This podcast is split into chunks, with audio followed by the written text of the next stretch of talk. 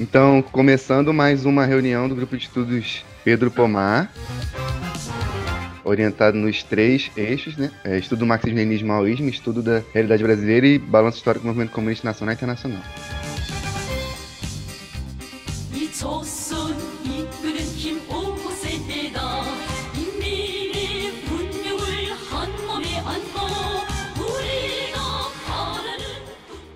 É, hoje a gente vai estudar o texto O que é o Leninismo, da revista Nova Cultura número 9. É, e aí a gente vai, a gente vai tipo, falar sobre é, os desenvolvimentos né, do criadores do marxismo, do marxismo e o, a sistematização do marxismo feita por Lenin Stalin. E é, os princípios e tal, outros e conceitos que foram formulados por Lenin Stalin, que, que categorizam o, o leninismo. É, primeiramente sobre a análise, a teoria leninista do imperialismo, que primeiramente se formulou enquanto análise exclusivamente teórica, né, dadas as condições da época é, e por ocasião da censura czarista, a análise se centrou muito em, em termos tipo econômicos. É, e, as, e as questões políticas que envolvem elas foram muito pontuais assim no livro do Lenin Imperialismo Fase Superior por conta da censura do czarismo isso o próprio Lenin fala. É, a questão que, que se coloca primeiramente para discutir assim que, que tem no texto, né? É, que o imperialismo não é, não é meramente uma política específica das grandes potências, mas é uma etapa superior e inevitável do capitalismo nos países mais desenvolvidos. Isso é muito importante se compreender, né? Porque ainda hoje existe muito essa ideia de que o imperialismo é simplesmente uma política específica e tal não só em debates sentimentais sobre, sobre o que é imperialismo e tal, mas tipo, debates é, pretensamente teóricos e tal, sabe? Que, que tipo, tem essa categoria de imperialismo até como superar e tudo mais. A essência do capitalismo se mantém, mas se eleva a um novo superior patamar, que é a exploração, é, a concentração do capital, é, a mais-valia e tudo mais. Tudo isso se mantém, mas elevado a um novo patamar. É, então, tipo, o imperialismo ele, ele se classifica mediante quatro é, conceitos fundamentais, né, que são o desenvolvimento dos monopólios, que é o desenvolvimento do capitalismo, que, que engendra o surgimento inevitável dos monopólios já na época de Marx e Engels. É, eles já falavam né, do surgimento dos monopólios na Inglaterra e na Alemanha e tal, e como isso engendrava a luta de classes nos outros países do mundo. É, mas naquela época, tipo, o surgimento dos monopólios ainda era precisamente um surgimento, não era tipo é, o imperialismo acabado e tudo mais. Mas, tipo, um movimento do capitalismo de livre concorrência em direção a um novo patamar, onde existem os monopólios, né, os acordos entre os capitalistas para poder disputar os mercados, e é, como eles se colocam acima da livre concorrência, apesar dela continuar existindo. É, tendo em vista que o desenvolvimento do capital é a concentração da produção, então ele engendra, tem essa tendência de engendrar o surgimento dos monopólios. Né? Os monopólios levam a concorrência ao patamar das guerras interimperialistas. Isso aqui foi uma, um adendo que eu, que eu mesmo coloquei e tal, e a gente também estudou isso em outro, em outro texto também da, da revista Nova Cultura e tal, que é a forma como se dá também a concorrência entre os monopólios, né? Não que não existe a livre concorrência, Precisamente por isso também existe a, a contradição entre o capitalismo monopolista e o capitalismo de livre concorrência. Mas só que a competição que se dá entre os monopólios pode se dar internamente, tipo, com os monopólios, é, com diversos capitalistas é, é, se contradizendo, assim, dentro de um determinado monopólio e desenvolvendo ulteriormente para as guerras interimperialistas, né? As guerras interimperialistas são competição capitalista. É, o capital financeiro, que é a junção é, do capital bancário com o capital industrial, né? De forma que o capital bancário passa a controlar completamente o capital industrial. E nessa dialética entre capital bancário e industrial, que forma o financeiro, o capital bancário é predominante. Exportação de capitais, que caracteriza também é, a fase é, imperialista do capitalismo, que é que o investimento de capital excedente nos países coloniais e semicoloniais passa a ter um papel predominante em relação à, à exportação de, de, de, de mercadorias, né? Isso é muito importante, muito mesmo, para a gente ter em mente, essa e, e, e tipo, a partilha do mundo, para a gente também é, tipo, saber como classificar um país entre colonial, semicolonial, dependente ou imperialista. É, aí, tipo, divide a exportação de capitais entre usurária e colonial, que a usurária são os empréstimos e a colonial, a colonial são os investimentos, mas elas não, não são esquemas exatamente é, separados um do outro, elas coexistem. E que o capitalismo nos países coloniais e coloniais se desenvolve de maneira dependente e comprometido com o desenvolvimento das forças produtivas nos países centrais, né? Que isso é muito importante também de se compreender, né? É, que apesar de, do que apesar do imperialismo ele fazer com que se alastre é, o capitalismo pelo mundo, isso, mesmo que isso aconteça, não corresponde ao desenvolvimento das forças produtivas e nem é, do próprio capitalismo, né? É, pode, até se, pode até ser um desenvolvimento tipo relativo assim em um país ou outro, mas ele se caracteriza precisamente por ser um, é, um regresso no desenvolvimento das forças produtivas. Sabe? Isso é muito importante se compreender, porque muitas pessoas falam que tipo a penetração imperialista dos tipo das grandes transnacionais e tudo mais nos países coloniais e semicoloniais é progresso tal tudo mais, sabe?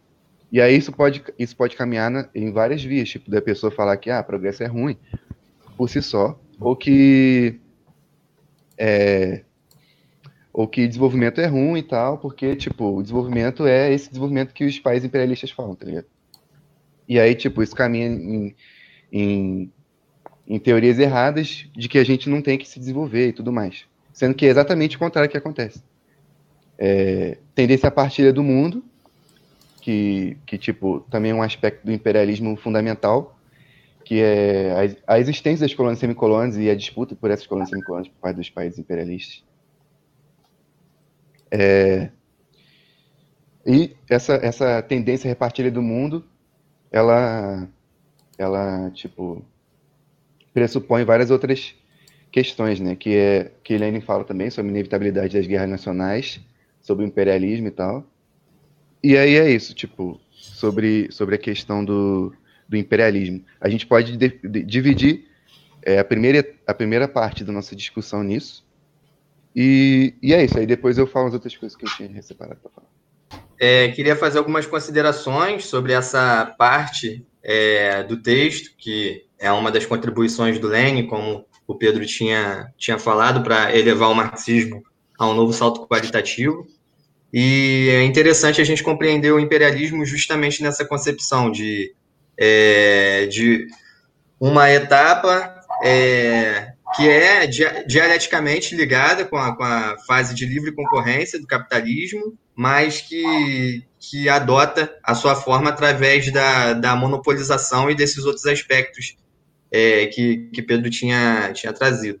Acerca da questão dos monopólios, é interessante a gente falar também sobre a questão nacional, né, que, que engendra o, o próprio imperialismo em si.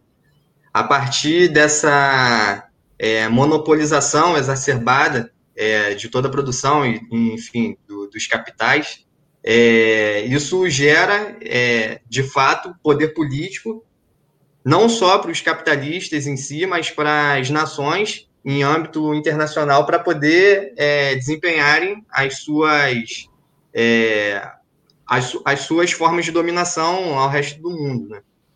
E interessante também a gente falar sobre a exportação de capitais, que talvez seja essa uma das formas mais é, tênues e mais é, inovadoras, entre aspas, né, como forma de subjugação dos povos. Porque, enfim, durante o colonialismo a gente tinha aquela concepção né, de, de dominação é, dos povos através da, da própria ocupação militar, do, do, do enfrentamento violento direto, enfim, do, do uso do, dos exércitos e da dizimação dos povos.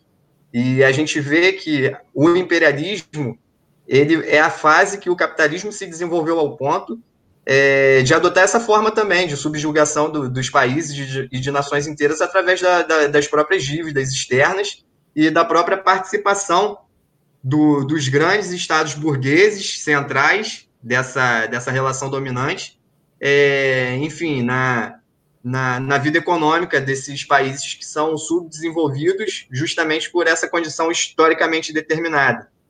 E a gente vê isso a partir da realização né, da, desses capitais, tanto como acionistas em, em obras, em é, enfim, empreendimentos que vão ser utilizados nesses países que, que por si só eles têm certa estrutura atrasada por esse, essa historicidade de dominação por esses próprios agentes e também pela participação mesmo é, usurária, que nem o Pedro ele, ele tinha comentado. Eu achei interessante esse, esse apontamento que ele fez sobre é, a inserção do capitalismo em si nos países semicoloniais ele não necessariamente tem a ver com, com o próprio desenvolvimento das forças produtivas. Isso é central para a gente compreender a nossa relação de semicolonialidade, que a gente sempre debate. E, de certo modo, a gente entender também que quanto mais o capitalismo ele se desenvolve, é, por assim dizer, quanto mais tem a introdução de capitais nessa relação de países semicoloniais dominados pelo imperialismo, mais se aumenta a, as relações de, de, de subserviência porque o capital, ele, ao contrário do que foi feito nessas é, perspectivas históricas do, da, das revoluções burguesas, é, ele aqui ele é engendrado é, em alianças classes reacionárias extremamente retrógradas, pré-capitalistas, que continuam desenvolvendo as relações de produção pré-capitalistas e botam os nossos países, se incluindo aí o Brasil, como um país subjugado nessa ordem global de, de dominação mesmo. E achei interessante também o Pedro comentar sobre o imperialismo ser de fato uma fase né, de desenvolvimento do capitalismo inevitável, não é bem uma política.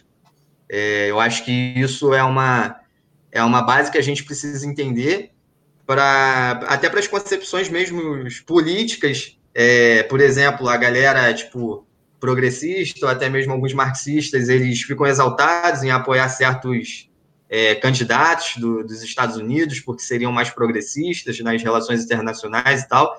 Mas como o próprio Lenin, ele, ele evidencia, tanto na sua teoria quanto na, na, no desenvolvimento prático, ele mostra que o imperialismo ele é, ele é a forma com que, que se desenvolve, de fato, o capital nesse estágio histórico, né? É, do capital monopolista. Então, independentemente é, de, de arranjo político e tal, independente de, de direcionamento, essa é a forma com que ele vai se desenvolver. É, queria comentar também sobre os outros tópicos, é, sobre a formação dos grupos e associações monopolistas e a partilha do mundo, né? É interessante a gente compreender esse fato, porque não só a exportação de capitais, é, em si, ela é determinante para a gente é, ter uma configuração de, um, de uma potência como imperialista, mas a participação que ela tem também nessa formação de associações é, que, de fato, vão regular né, as relações é, econômicas nesses países que eles subjugam.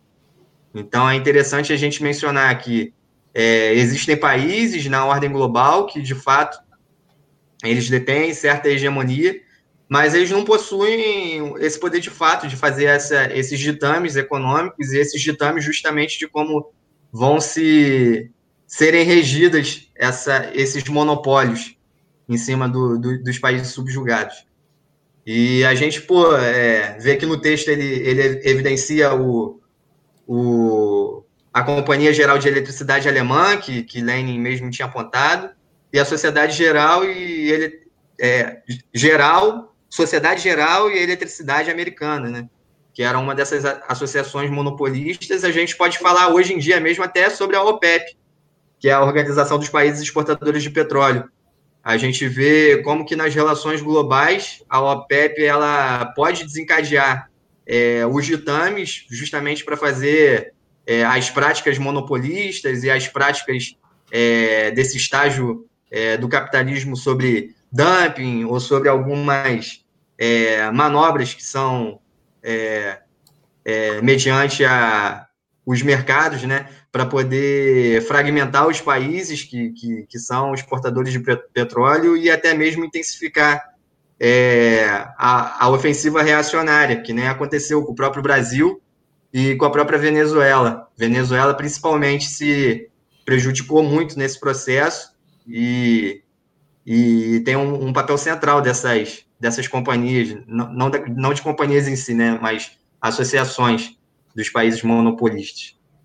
E para falar um pouco também sobre a partilha do mundo e as guerras, as guerras imperialistas, é interessante a gente mencionar que tanto Lenin quanto Stalin eles vão abordar bem sobre essa questão. Eles falam que as guerras imperialistas elas são decorrências mesmo dessa, desse processo, dessa etapa do capitalismo, é, que de fato não é estático, né? O mundo, ele, o mundo capitalista, ele é organizado dessa forma através da dominação do, desses países centrais do imperialismo aos países subjugados que foram colonizados e depois é, tiveram essa relação neocolonial.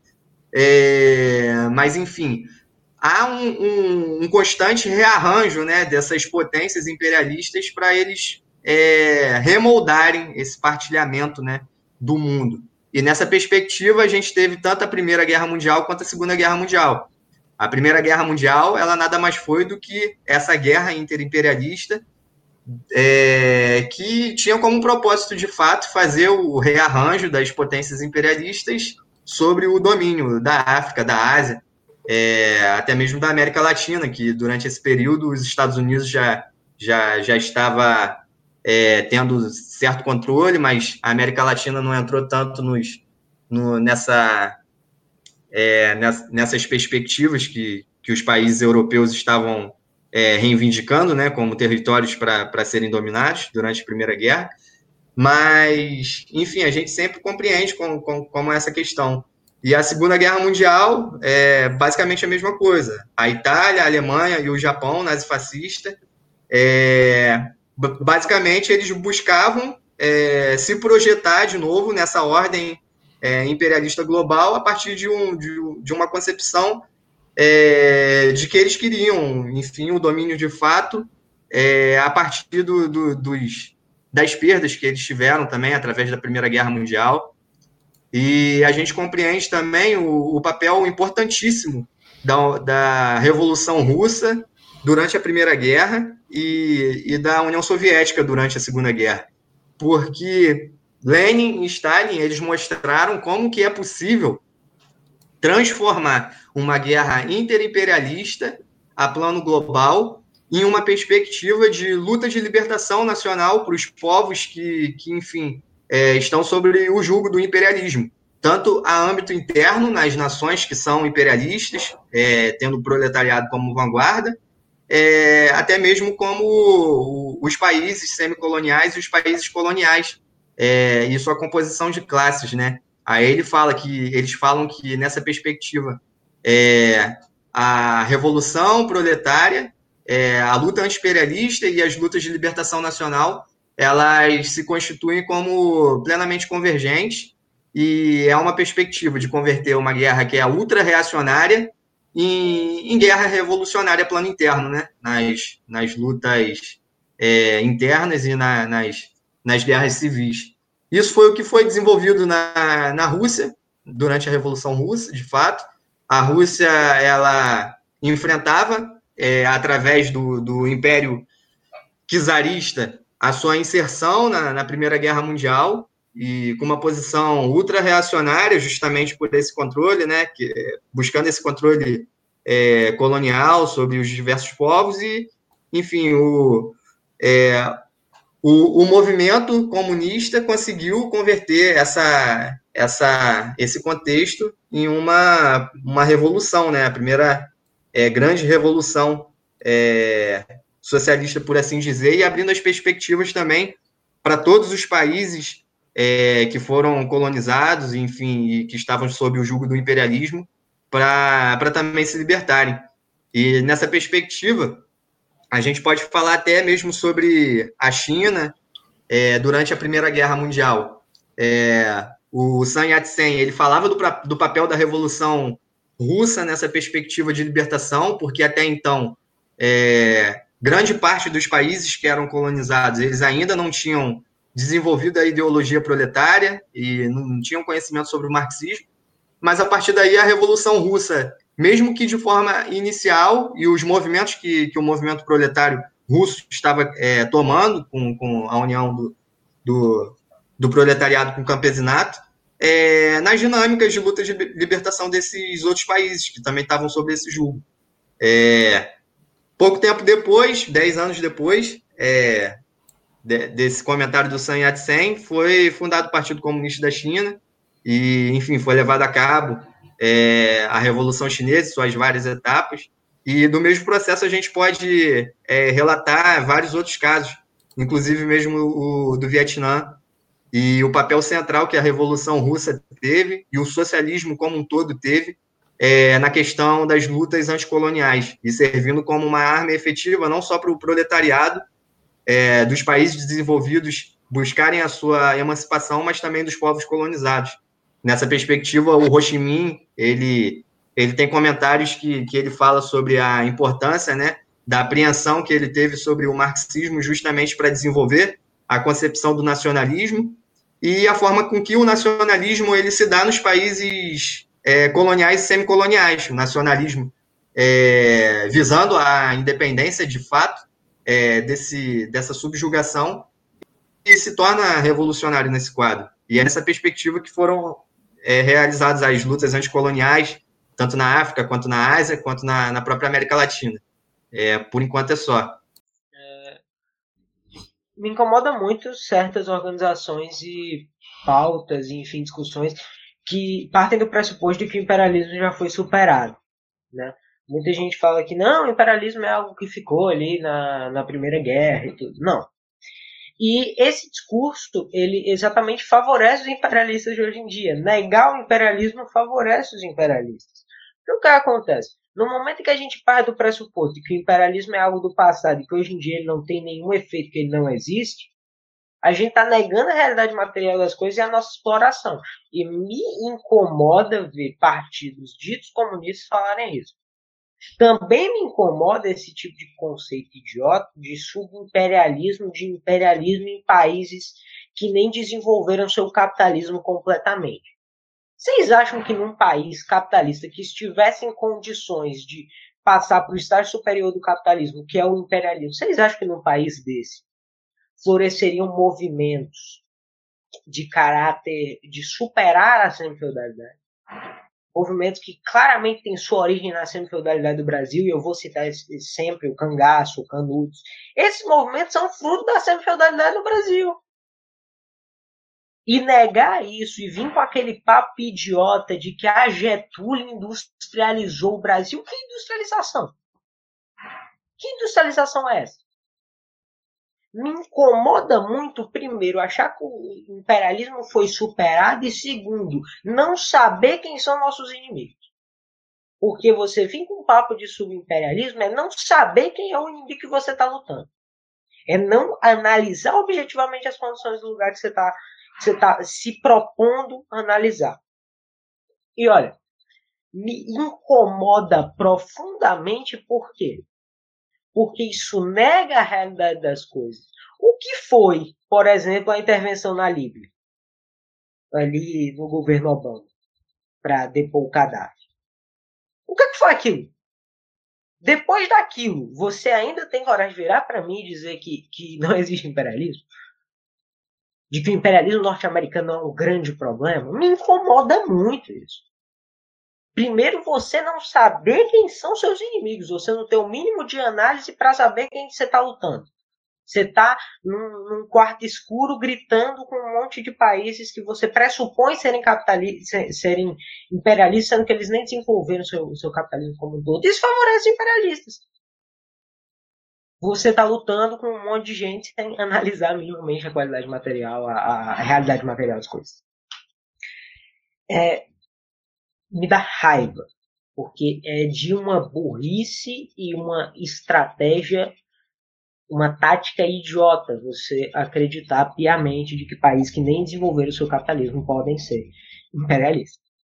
E também de você negar o imperialismo. Vários partidos comunistas hoje em dia têm quadros lá dentro, tem pessoas influentes lá dentro que dizem que imperialismo acabou na primeira, na primeira guerra, na segunda guerra mundial. E aí, depois, quando o presidente dos Estados Unidos, mesmo com um, um, governante subserviente, ele grampeia ela, ele, enfim, como aconteceu aqui no Brasil, grampear a Dilma, Quando acontece algo como essa, as pessoas falam, ok, enfiam esse discurso aonde?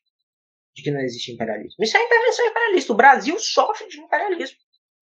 O Brasil sofre com imperialismo. O Brasil, ele não é capitalista, ele nem desenvolveu o seu capitalismo direito no interior. Explica o que é capitalismo para um trabalhador rural. E depois pergunte a ele se ele vive aquilo. Não desenvolveu ele. E nunca vai desenvolver enquanto a gente for subserviente. Sabe? O Elon Musk, por exemplo, é... o Elon Musk, por exemplo, que o Gabriel até citou aqui no site, no, no chat, ele financiou a intervenção na Bolívia. Sabe? É ridículo isso. É, o que eu separei para falar agora é que é muito importante é, a gente compreender essas, é, as, é, as, os componentes fundamentais é, do imperialismo enquanto fase superior do capitalismo. É, exatamente porque quando a gente a gente está na nossa prática política e tal, e a gente tem consciência é, do imperialismo, a forma como ele se movimenta e tal, ele não age de maneira simplesmente espontânea também, o imperialismo, ele age de maneira organizada é, e localizada, e muitas das vezes militarizada, mesmo que ele não coloque suas forças é, em campo, sabe? Então é muito importante a gente, a gente compreender isso, sabe? Porque, não só porque tem muitas organizações que acham que, que o imperialismo ele age de maneira espontânea, tipo assim, como se ele não tivesse consciência de que ele é imperial mas porque quando a gente está na nossa prática política e tal, é, as pessoas costumam muito enxergar é, o imperialismo como se fosse a nossa mão invisível do mercado? Tipo assim, o imperialismo é teoria da conspiração e tal, que pode até ter um lado certo, mas continua sendo teoria da conspiração. Não que, tipo assim, existe o imperialismo objetivamente no nosso país, é, e o imperialismo norte-americano, que domina todas as nossas forças produtivas e tudo mais, a nossa produção de é, de vários produtos é organizada, é distribuída pelo imperialismo norte-americano. É o imperialismo norte-americano que dá o pontapé inicial em vast, é, amplas é, cadeias produtivas no nosso país. É, e é muito importante a gente entender isso, né? A objetividade do imperialismo, que o imperialismo não é só é, tipo, teoria da conspiração falar que os Estados Unidos é culpado de alguma coisa.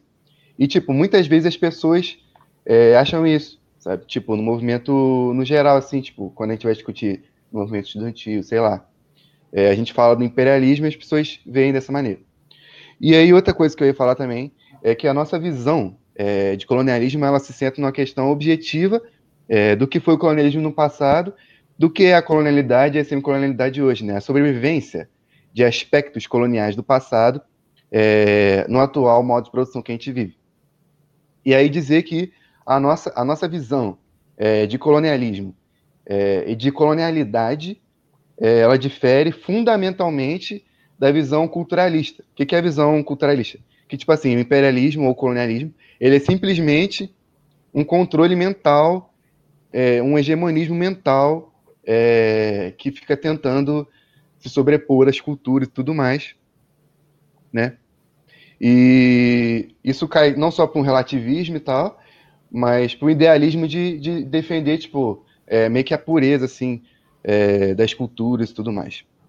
Então, tipo, é, a, nossa, a nossa visão, ela, ela se centra nessa questão objetiva do que é o colonialismo, o que é a colonialidade, e como o imperialismo ele se apoia é, no passado colonialista que a gente teve, para é, fomentar a sua, é, a, sua, o seu, a sua taxa de lucro, de superlucro e tudo mais. E é, e, falando novamente, sendo repetitivo mesmo, isso se difere fundamentalmente da visão culturalista de que o imperialismo é simplesmente uma visão que você tem sobre o mundo. E não que, tipo, o imperialismo e a colonialidade existem, sabe? E outra coisa que eu ia falar também, era pegando um gancho da fala do Natan, sobre como a Revolução Russa ela engendrou diversos movimentos de libertação nacional no mundo, colocando eles é, numa nova perspectiva, né? Porque no mundo já existia um movimento de libertação nacional. É, falando do Brasil, né? É, que o Levante de 35 ele sempre tem que ser lembrado, né? Uma revolução brasileira que acabou fracassando e que é, também se é, também é herdeira, vamos dizer assim, da, da Revolução Russa de 17, sabe? E apesar do Levante 35 ter fracassado, ele foi um movimento massivo que se deu em todo o país, sabe? Principalmente no litoral, mas em toda a extensão territorial do Brasil, o Levante 35 tinha bases. É, de São Luís a Porto Alegre. É, e o próprio desenvolvimento ulterior né, da luta de libertação nacional no nosso país e as concepções que dela decorrem. Né? É, hoje mesmo eu estava pensando sobre, sobre o Luiz Carlos Prestes, sobre o direitismo dele lá né, no Partido Comunista e tal. Mas eu sempre analiso muito os discursos dele e tal, minuciosamente, né? Porque mesmo que ele tivesse um quê de direitismo, é, no sentido de, de reformismo e tudo mais, ele, ele de alguma maneira expressava as concepções das massas, as concepções democráticas e nacionais. Né? Aí eu sempre busco analisar né, é, os discursos dele de uma maneira mais é, pormenorizada por causa disso. Aí uma outra coisa que eu ia falar também era sobre essa, essa questão que eu coloquei no início, da teoria da conspiração, é, do imperialismo ser visto como uma mera teoria da conspiração, de é, culpabilizar os Estados Unidos pelas coisas, é, de falar que o problema do mundo é simplesmente os Estados Unidos, sem conectar com a realidade concreta. É, isso, é, tipo, no nosso país tem, tem uma história né, de, de uma tradição revolucionária nacional, é, de libertação, é, mesmo a social-democracia, na história do Brasil, ela, ela sempre se vinculou a um papel anti-imperialista e, e nacionalista e tudo mais, e os comunistas também, né? E é, depois da década de 90, assim, e, tipo, depois do, do oportunismo no Partido Comunista do Brasil, né, que, tipo, o fim do Partido Comunista do Brasil na, na, é, na chacina da Lapa, ela engendrou vários oportunismos, várias organizações é, pretensamente revolucionárias ou é, pelo Brasil, assim, engendrou o trotskismo, eurocomunismo, várias teorias oportunistas no Brasil, né? É, e abriu espaço para teorias é, de democratismo pequeno burguês liberal norte-americano no Brasil também, no final da década de 80 e tal. E aí, é, se tirou muito do vocabulário nacional é, o imperialismo, sabe? Como uma questão objetiva é, e a luta pela independência do Brasil como uma questão objetiva também, a tarefa progressista da nossa era, é, de, é, de todos os, os, os, componentes do povo brasileiro e tal, tipo, de todos os democratas, de todos os patriotas, né, a luta pela independência do Brasil, a luta pelas tarefas democráticas e tudo mais. É, ela acabou se perdendo, acabou se perdendo. É, o termo imperialismo e o termo Revolução Brasileira pararam de ser falados na luta, na luta brasileira é, no geral, assim, tipo. E no final da década de 80 se formulou a visão de que as organizações anti-imperialistas, sejam elas social-democráticas ou comunistas, elas eram populistas e tudo mais. É... E, e, tipo, isso engendrou, né, é, essa, essa visão liberal sobre, sobre democratismo e tudo mais, que acabou se perdendo a questão de discutir o Brasil, discutir o que é o imperialismo, é, fundamentalmente, e aí é, partir para uma discussão sobre quais são as nossas tarefas na libertação nacional e tudo mais. Isso acabou se perdendo por causa dessa questão é, é, do oportunismo e tal, e do final da década de 80, que era do Muro de Berlim, e a influência nefasta do democratismo norte-americano dentro do movimento popular e democrático no Brasil. Sabe? Então, essa questão que eu ia colocar, né, que a gente tem que sempre pensar nisso, sobre quando a gente coloca nossas posições e tal, para a gente conectar, né, as condições objetivas que a gente vive com a questão da luta pela independência do Brasil. É, isso tem um significado muito maior do que as pessoas costumam achar. Era isso que eu ia falar por agora. É, indo de encontro com o que Pedro estava falando sobre é, a questão da factibilidade né, do, do imperialismo, é, queria fazer a leitura aqui do quadro que o camarada Rosendo ele trouxe no texto é, sobre a atualidade né, do, da teoria do imperialismo, na revista 10 da Nova Cultura. E ele trouxe um quadro que era sobre a concentração da produção a nível mundial, no final da, da década de 80 e meados da década de 90. É, seis empresas detinham 85% da produção mundial de pneus, é, processamento de dados e, enfim, de memória RAM e tal. Cinco empresas detinham 65% da produção mundial, 10 detêm 100%. Material médico, em 1989, cinco empresas detêm 90% da produção mundial. Café, em 1994, duas empresas detinham 80% da produção mundial. Grãos, em 1994, duas empresas controlam 77% da comercialização mundial. É, automóveis, 10 empresas detinham 76% da produção mundial e as 5%, as cinco mais importantes detinham 50%, 94. Telecomunicações, em 97, quatro grupos detinham 70% das vendas mundiais. É, microprocessadores, um grupo, Intel, controlava 60% do mercado, em 97. Enfim, é uma tabela que, que mostrava já na, na metade da década de 90, né, é, principalmente com o boom do neoliberalismo sendo implantado, como que a concentração da produção a nível mundial ela tinha aumentado e justamente sobre esse, esse caráter monopolista que a gente ressaltou é, acerca do, do imperialismo. É, pensando hoje, é, 20 anos após, 20 e poucos anos após, 30 anos, que algum, alguns dados aqui remontam a é, 80, 89, 90, é, a gente pode compreender bem né, é, a factibilidade de, do caráter monopolista da, da, do, do imperialismo. E é interessante também essa questão que o Pedro ressaltou sobre as concepções que os comunistas têm que trazer acerca da, da libertação nacional.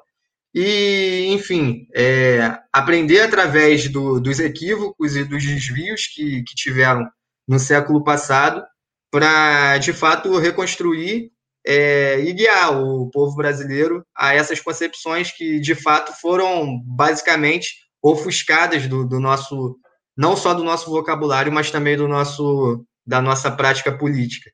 Então, a gente vê que durante a década de 90, e até mesmo remontando é, um pouco antes, durante a ditadura militar, que a gente viveu uma ofensiva brutal do imperialismo, justamente foi o período em que as teses oportunistas e liberalizantes também é, influenciaram o seio do, dos movimentos de esquerda. Isso, faz, isso fez com que o povo brasileiro em si não tivesse munido ideologicamente para confrontar essa ofensiva reacionária que a gente viveu e está vivendo até hoje, né, se intensificando. Então, pegando o fio aí da factibilidade é, do imperialismo, né, a gente pode partir como como ponto de observação, né, é, em vez de estudos e tal, não que não desconsiderando, mas assim trazendo um panorama mais é, prático e imediato, assim, de nossa proximidade, é, o, a dominação de alguns setores da nossa sociedade pelas empresas do, do, imperialismo internacional e tal. E, por exemplo, aqui na região, não sei onde vocês moram, tem pessoas de locais diferentes, mas aqui onde a gente mora, a empresa é a Enel, né? Antes é, de energia elétrica é a Enel, antes era Ampla, que também é da Enel, então não mudou nada, é a Enel e pronto que é uma empresa francesa, assim, sem entrar no mérito dela ser pública ou privada, mas se atendo na, na, na, no critério objetivo, que ela tem uma grande participação estatal. É, a gente pode abrir um grande questionamento aí, que não é o foco dessa reunião, mas gancho aí para outros debates e tal, sobre a, a participação do Estado burguês nesse imperialismo, né? E como eles pregam a teoria do Estado mínimo, ou Estado infinito, mas como ele é um Estado ativista, é, a serviço dos interesses imperialistas, né? E estou citando aqui a N, mas eu poderia estar citando nas mesmas condições de participação estatal e alguns de acordo com alguns critérios ela pode ser considerada mais estatal ou mais privada, mas isso é característica de cada um, mas pode estar aqui a Renault, a Volkswagen, né, da Enel, até que a gente está falando, que eu acabei de falar, por exemplo, a Enel comprou a Eletropaulo, então já expandiu bastante os tentáculos dela aqui, a Enel é italiana, né?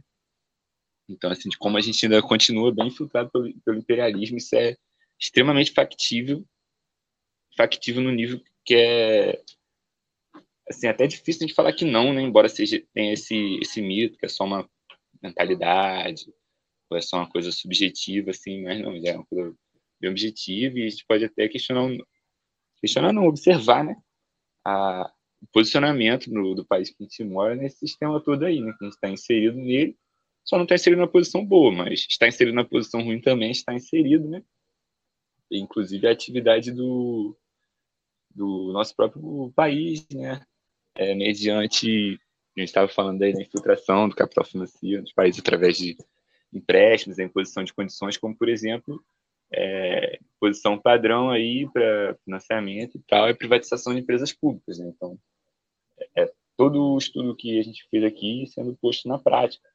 E hoje a gente sente os efeitos disso, como no marco do saneamento aí, privatizar o saneamento básico. Então, daqui a uns tempos, se você não pagar a conta, tua casa vai explodir em bosta, né? Porque não pagou a conta, eles cortam a luz, vão fechar a tua fossa também e tudo se vire, né? Mas é isso aí, só esse questionamento aí das empresas que até hoje, né? E essas empresas, eu nem sabia, eu vi esses no artigo que eu li, estão que elas são inclusive consideradas por alguns indicadores como empresas estatais, né? Embora se pregue a não intervenção no estado da economia, no estado mínimo, né? mais neutro e tal, mas isso é só uma falácia para chutar a escada, né? Porque prega-se uma coisa para os países subdesenvolvidos e praticam completamente diferente, que é exatamente para impedir qualquer tipo de desenvolvimento, de cadeias produtivos, até de reposicionamento né, no, no, capitalismo mundial. Aí, e é isso aí, passa a fala. Pô, é, no dia da discussão do Brasil ser imperialista, lá no Twitter, é, eu, eu vi que o Natan também ele enfatizou muito quando ele postou lá sobre a importância da diferenciação do que, que é um país imperialista e o que, que é um país onde a burguesia ela contribui e ela está alinhada com o imperialismo estadunidense, por exemplo.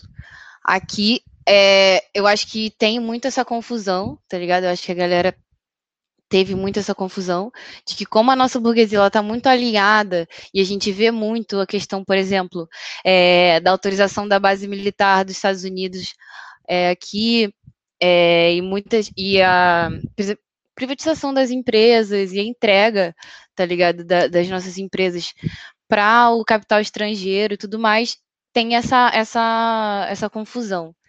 E aí também, tipo, fizeram uma pegaram o termo subimperialismo, tipo, como o Pedro falou também, e tomaram para si, sem, sem ter um estudo e tudo mais, eu, né, nem eu conhecia esse termo, tá ligado? E aí, tipo, eu tenho uma pergunta. Um país, ele, ele só se caracteriza como imperialista quando as suas empresas dominam economicamente, ou, ou tipo, isso também se estende para outras coisas, tá ligado? E também, tipo, é, esse domínio da partilha do mundo e tudo mais, ele Tipo, a gente pode se referir, por exemplo, ao FMI ou Banco Mundial para tipo contribuir com esse domínio imperialista nos países que são membros desse desse desse do FMI e tal e de outros acordos, tá ligado? Tipo, essa pergunta. E tipo assim, é, a gente vê, é muito evidente o, o domínio político e econômico que, que se tem também na questão da, do roubo dos dados, né, e da nossa participação nas redes sociais criadas é, pelos Estados Unidos, né, que isso, isso é um domínio silencioso, que muita gente já percebe, que foi tema de vestibular também, mas isso é uma coisa muito mais séria do que só uma questão econômica, né, e serve para para N coisas, política e militar e tudo mais. É, tem também a questão da, da corrida espacial, né, que está cada vez mais nas mãos da Tesla. E essa questão do corona, né? Tipo, a compra das vacinas, dos respiradores. Os Estados Unidos vem tentando comprar lotes de vacinas, 100% dos lotes de vacinas das empresas que estão mais é, avançando na produção, né? E aí eu acho muito cruel a gente naturalizar esse tipo de política, porque eu estava conversando com meu pai esses dias, falando dessa compra da, das vacinas dos Estados Unidos, dos lotes das vacinas, dos respiradores, e ele diz: ah, os Estados Unidos ele tem uma política de proteção nacional e eles precisam proteger a economia deles e tudo mais, e essa foi a forma deles fazerem isso.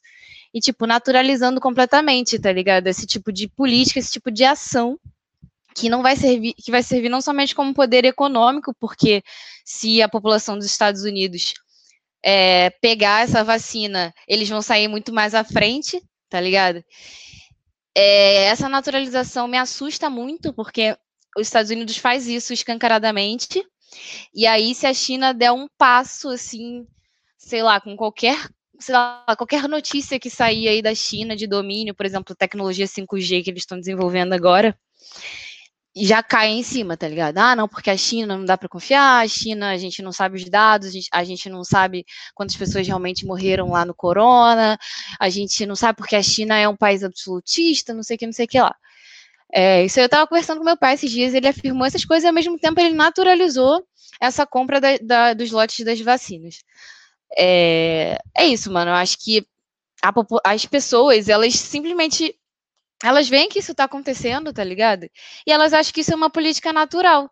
De tipo, os caras compraram o lote das vacinas que tava matando todo mundo, tá matando o mundo inteiro, que tá é, é, é, propiciando um atraso econômico, uma crise econômica que a gente vai enfrentar, a gente está enfrentando e vai enfrentar, tipo, em muitos anos e estão tentando se beneficiar a partir disso, tá ligado? Então existe essa naturalização também. É... E é isso, mano. acho que. E também a questão do. do da maioria da, da riqueza das empresas se concentrarem na mão de poucos, né? Tipo, a teoria de Pareto nunca falha, nunca falhará, que é a do 80-20. Sempre a maioria da riqueza das terras, de, da sua produção, sempre vai estar concentrada na menor parte da, dos domínios. É, tinha outra coisa que eu ia falar, eu esqueci. Depois eu lembro. Se alguém lembrou, se, se alguém lembrar das minhas perguntas, pode responder, por favor. É, tu falou do, do, foi do FMI, né, do, do Banco Central, do, porra, do Fundo Monetário Internacional, né? É isso? Então, beleza. É, tipo, eu acho, assim, eu tenho uma opinião muito impopular sobre o FMI, essas coisas. É, Banco Mundial, FMI. É, seguinte. A gente tem que entender que eles, o FMI, a ONU, esses órgãos, eles existem para engendrar as relações capitalistas, as relações imperialistas. Por exemplo, a ONU. Eu vou dar o exemplo da ONU porque eu odeio a ONU. É, a ONU trabalha muito nesse sentido de criar uma ilusão de que ela está mediando as relações internacionais, sendo que na prática ela serve a meia dúzia de países e a sede dela está num país imperialista. Né? A ONU sempre serve, sempre servirá a meia dúzia de países, enfim, os Estados Unidos, e a mesma coisa o FMI. Eles sempre vão funcionar para engendrar essa relação criar essa ilusão de que sim existe uma democracia entre os países imperialistas os subdesenvolvidos e negar o imperialismo, sendo que eles existem basicamente para servir ao imperialismo. Por exemplo, na época do, da intervenção, no, quando a relação dos Estados Unidos com a Líbia já não era muito boa, eles sempre intimavam o Gaddafi, como intimavam o Fidel, como intimaram, enfim, todos os líderes de países subdesenvolvidos e oprimidos pelos Estados Unidos. Eles servem a essas, essa meia dúzia de países. Então, eu espero que isso responda a sua pergunta. Enfim, a ONU, a FMI, só serve para criar essa ilusão. Pô, é, rapidinho, que eu, eu lembrei o que eu ia falar. Tipo, lá na administração, a gente estuda muito essas relações de mercado, esses, esses tipos de mercado, monopólios, oligopólios e tudo mais.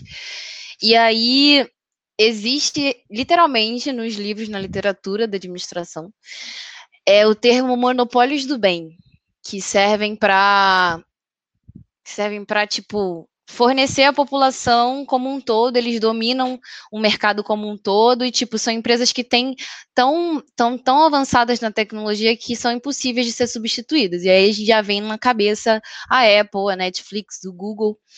E isso, essas empresas que têm a tecnologia. É, tipo, tem, eh, tem um termo que chama. Ai, caraca, esqueci. É tipo a nata do mercado. É que você tem uma você tem uma tecnologia tão avançada que você não pode ser substituído. E aí eles dizem que isso são monopólios do bem, tá ligado? Que essas empresas elas já servem plenamente à sociedade e que tá tudo certo. E aí, tipo, é, é complicado, né, cara? Porque essas empresas, elas usam de big data, elas usam de, de controle de dados de uma população no mundo inteiro para não só fazer seu marketing, porque é o que as pessoas pensam, que é só para fazer seu marketing vender, mas é um domínio, tipo assim, eles sabem tudo, tá ligado? Da nossa vida. É um domínio político, é um domínio é, econômico, político.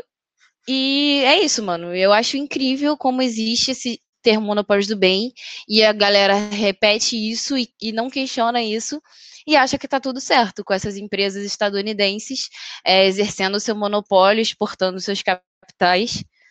É, em, em, países que têm suas leis trabalhistas enfraquecidas, que têm suas leis como um todo, sua constituição enfraquecidas, para exercer seu poder, para esses países estar sempre, estarem sempre em dívida com essas empresas desse país. Então era só isso que eu ia falar, assim. Pode falar aí, o Cobra. Foi legal esse termo aí de monopólio do bem, né? Não tinha escutado, não. É, achei fofo, assim, né? Parece que pega um monte de estrume e desenha arco-íris em cima e tá cheiroso, né? Porque ele é do bem, então tá bom, é engraçado, né? Mas é. Aquele assim, você tinha falado no outro comentário, a questão do, dos Estados Unidos e dos equipamentos hospitalares e tal, nessa crise, assim. Não, não, não vou falar sobre os contratos para as vacinas que estão sendo desenvolvidas. Vou falar especificamente no caso da pirataria que foi praticada, né? De como aquilo não pode ser enxergado como uma troca, como realmente uma compra e venda e tal, e nem nada nesse sentido. É expropriação mesmo, pirataria e roubo. E isso, assim, com base no capítulo 2 de Marx, né, da gênese de todo o direito burguês, a questão do processo de troca, e da troca ser um acordo de vontade entre ambos, se falta vontade de alguém, você vai lá e trava, mesmo que você pague depois. Aquilo não foi uma, simplesmente uma troca, uma compra e venda e tal. Você roubou, indenizou e tá tudo bem, porque ninguém pode despeitar, né? Meio assim. Mas é, eu tinha levantado a mão, na verdade, só para um é, complementar a parte que eu esqueci, que eu foquei nessa questão das empresas, eu ia falar sobre um outro tema também. Tem a ver com essa parte que estava falando de, é, da questão da impressão do dinheiro que a França ainda imprimia dinheiro para não sei quantos países aí, e de como o dólar é moeda de curso forçado de vários países, né? E como essa, essa perda da soberania monetária, e no caso da soberania monetária, ela é uma das ferramentas de controle da sua economia, sabe? E a grande, o grande paralelo que tem sobre outras ferramentas de controle da economia, por exemplo, você pode ter medidas assim, menos ortodoxas, como congelar preço, sei lá, outros tipos de ferramentas de controle, é, modular a taxa de juros e tal. Mas, assim, todas, a maioria dessas outras ferramentas de controle da inflação da economia, elas podem ser pontualmente é, é, mais facilmente trocadas, por exemplo, a não intervenção para uma intervenção pontual. Elas podem ser mais facilmente trocadas como uma medida de governo. Ao passo que essa autonomia, é, soberania, desculpa, monetária, ela é um, a perda na ferramenta de controle da economia mais difícil de ser recuperada. Você vai ter que lançar uma moeda e passar isso por cima dos interesses do, do grande capital tal. Então, os países que não têm a soberania monetária são países de, de, de bem acentuado, que eles não têm sequer ferramentas de controle sobre a própria economia, ou seja, ficam reféns e, é, completamente das circunstâncias desses outros países que imprimem a sua moeda e eles não conseguem sequer controlar a entrada do capital estrangeiro no país de forma nenhuma, que é o próprio capital estrangeiro que rola lá dentro e a moeda deles. Para isso, a gente pode pegar um exemplo bem pontual aqui é o Equador. Equador aí, Equador usa o dólar, né, como moeda corrente do país deles. A gente pode ver nessa época de crise da pandemia, bem no início, o pessoal no Equador abandonando, abandonando corpos na rua, é, colocando os mortos pelo, pelo coronavírus lá de fora, atirando fogo, ou levando para desovar o, o corpo do falecido no bairro vizinho e tal. E, e como uma coisa pode levar a outra, e como eles ficam completamente sem controle, ficam à mercê é, de circunstâncias pontuais, entre aspas, né, que por trás das circunstâncias pontuais são os interesses do, do imperialismo, e mais uma vez aí repisando aí de como os estados, blá blá blá, é, atuam, né, como os estados burgueses atuam nessa, nesse controle imperialista aí sobre outros países. E é isso. O que eu ia falar era sobre a questão de classificar um país ou outro como imperialista. É, na questão do Brasil, isso não sustenta em nada, né? Porque, como a gente colocou, o imperialismo ele, ele se coloca exatamente na questão da exportação de capitais, é, predominantemente em relação à exportação de mercadorias. E a quantidade de capitais que o Brasil exporta é irrisória em comparação com a exportação de mercadorias agrícolas, né? Ou seja, é, a quantidade até de manufaturados que o Brasil exporta é, ainda pode ser mais irrisória. Sabe? Nem tem peso nenhum a quantidade de capitais que o Brasil exporta. É, o Brasil exporta principalmente e fundamentalmente é, produtos agrícolas é, de baixo valor agregado e tudo mais. Sabe? É, o Brasil, e, e, quando o Brasil exporta esses produtos agrícolas, é, ele nem controla as embarcações que levam esses produtos para outros países.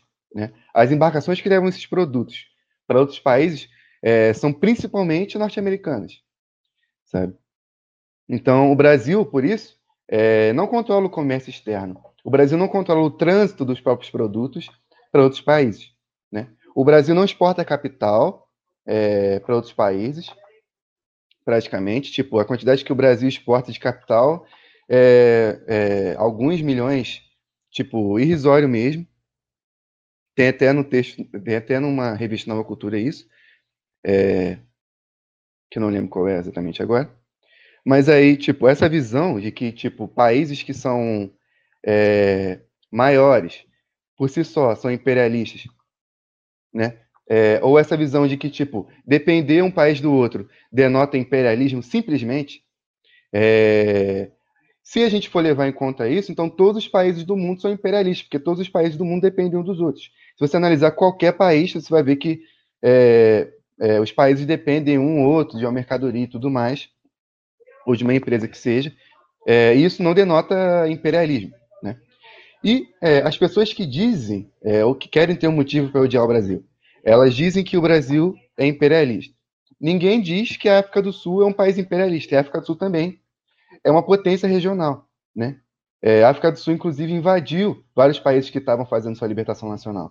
Invadiu Angola, invadiu o Congo, invadiu Moçambique, invadiu vários países. Inclusive, se você for é, ver músicas do MPA lá, é, Movimento de Libertação da Angola, você vai ver é, que tem vários dizeres contra os sul-africanos, né? E mesmo assim, ninguém, ninguém sai dizendo de doidão, falando que a África do Sul é um país imperialista, ou que a Índia é um país imperialista, é, ou que a Turquia é um país imperialista, ou que a Arábia Saudita é um país imperialista.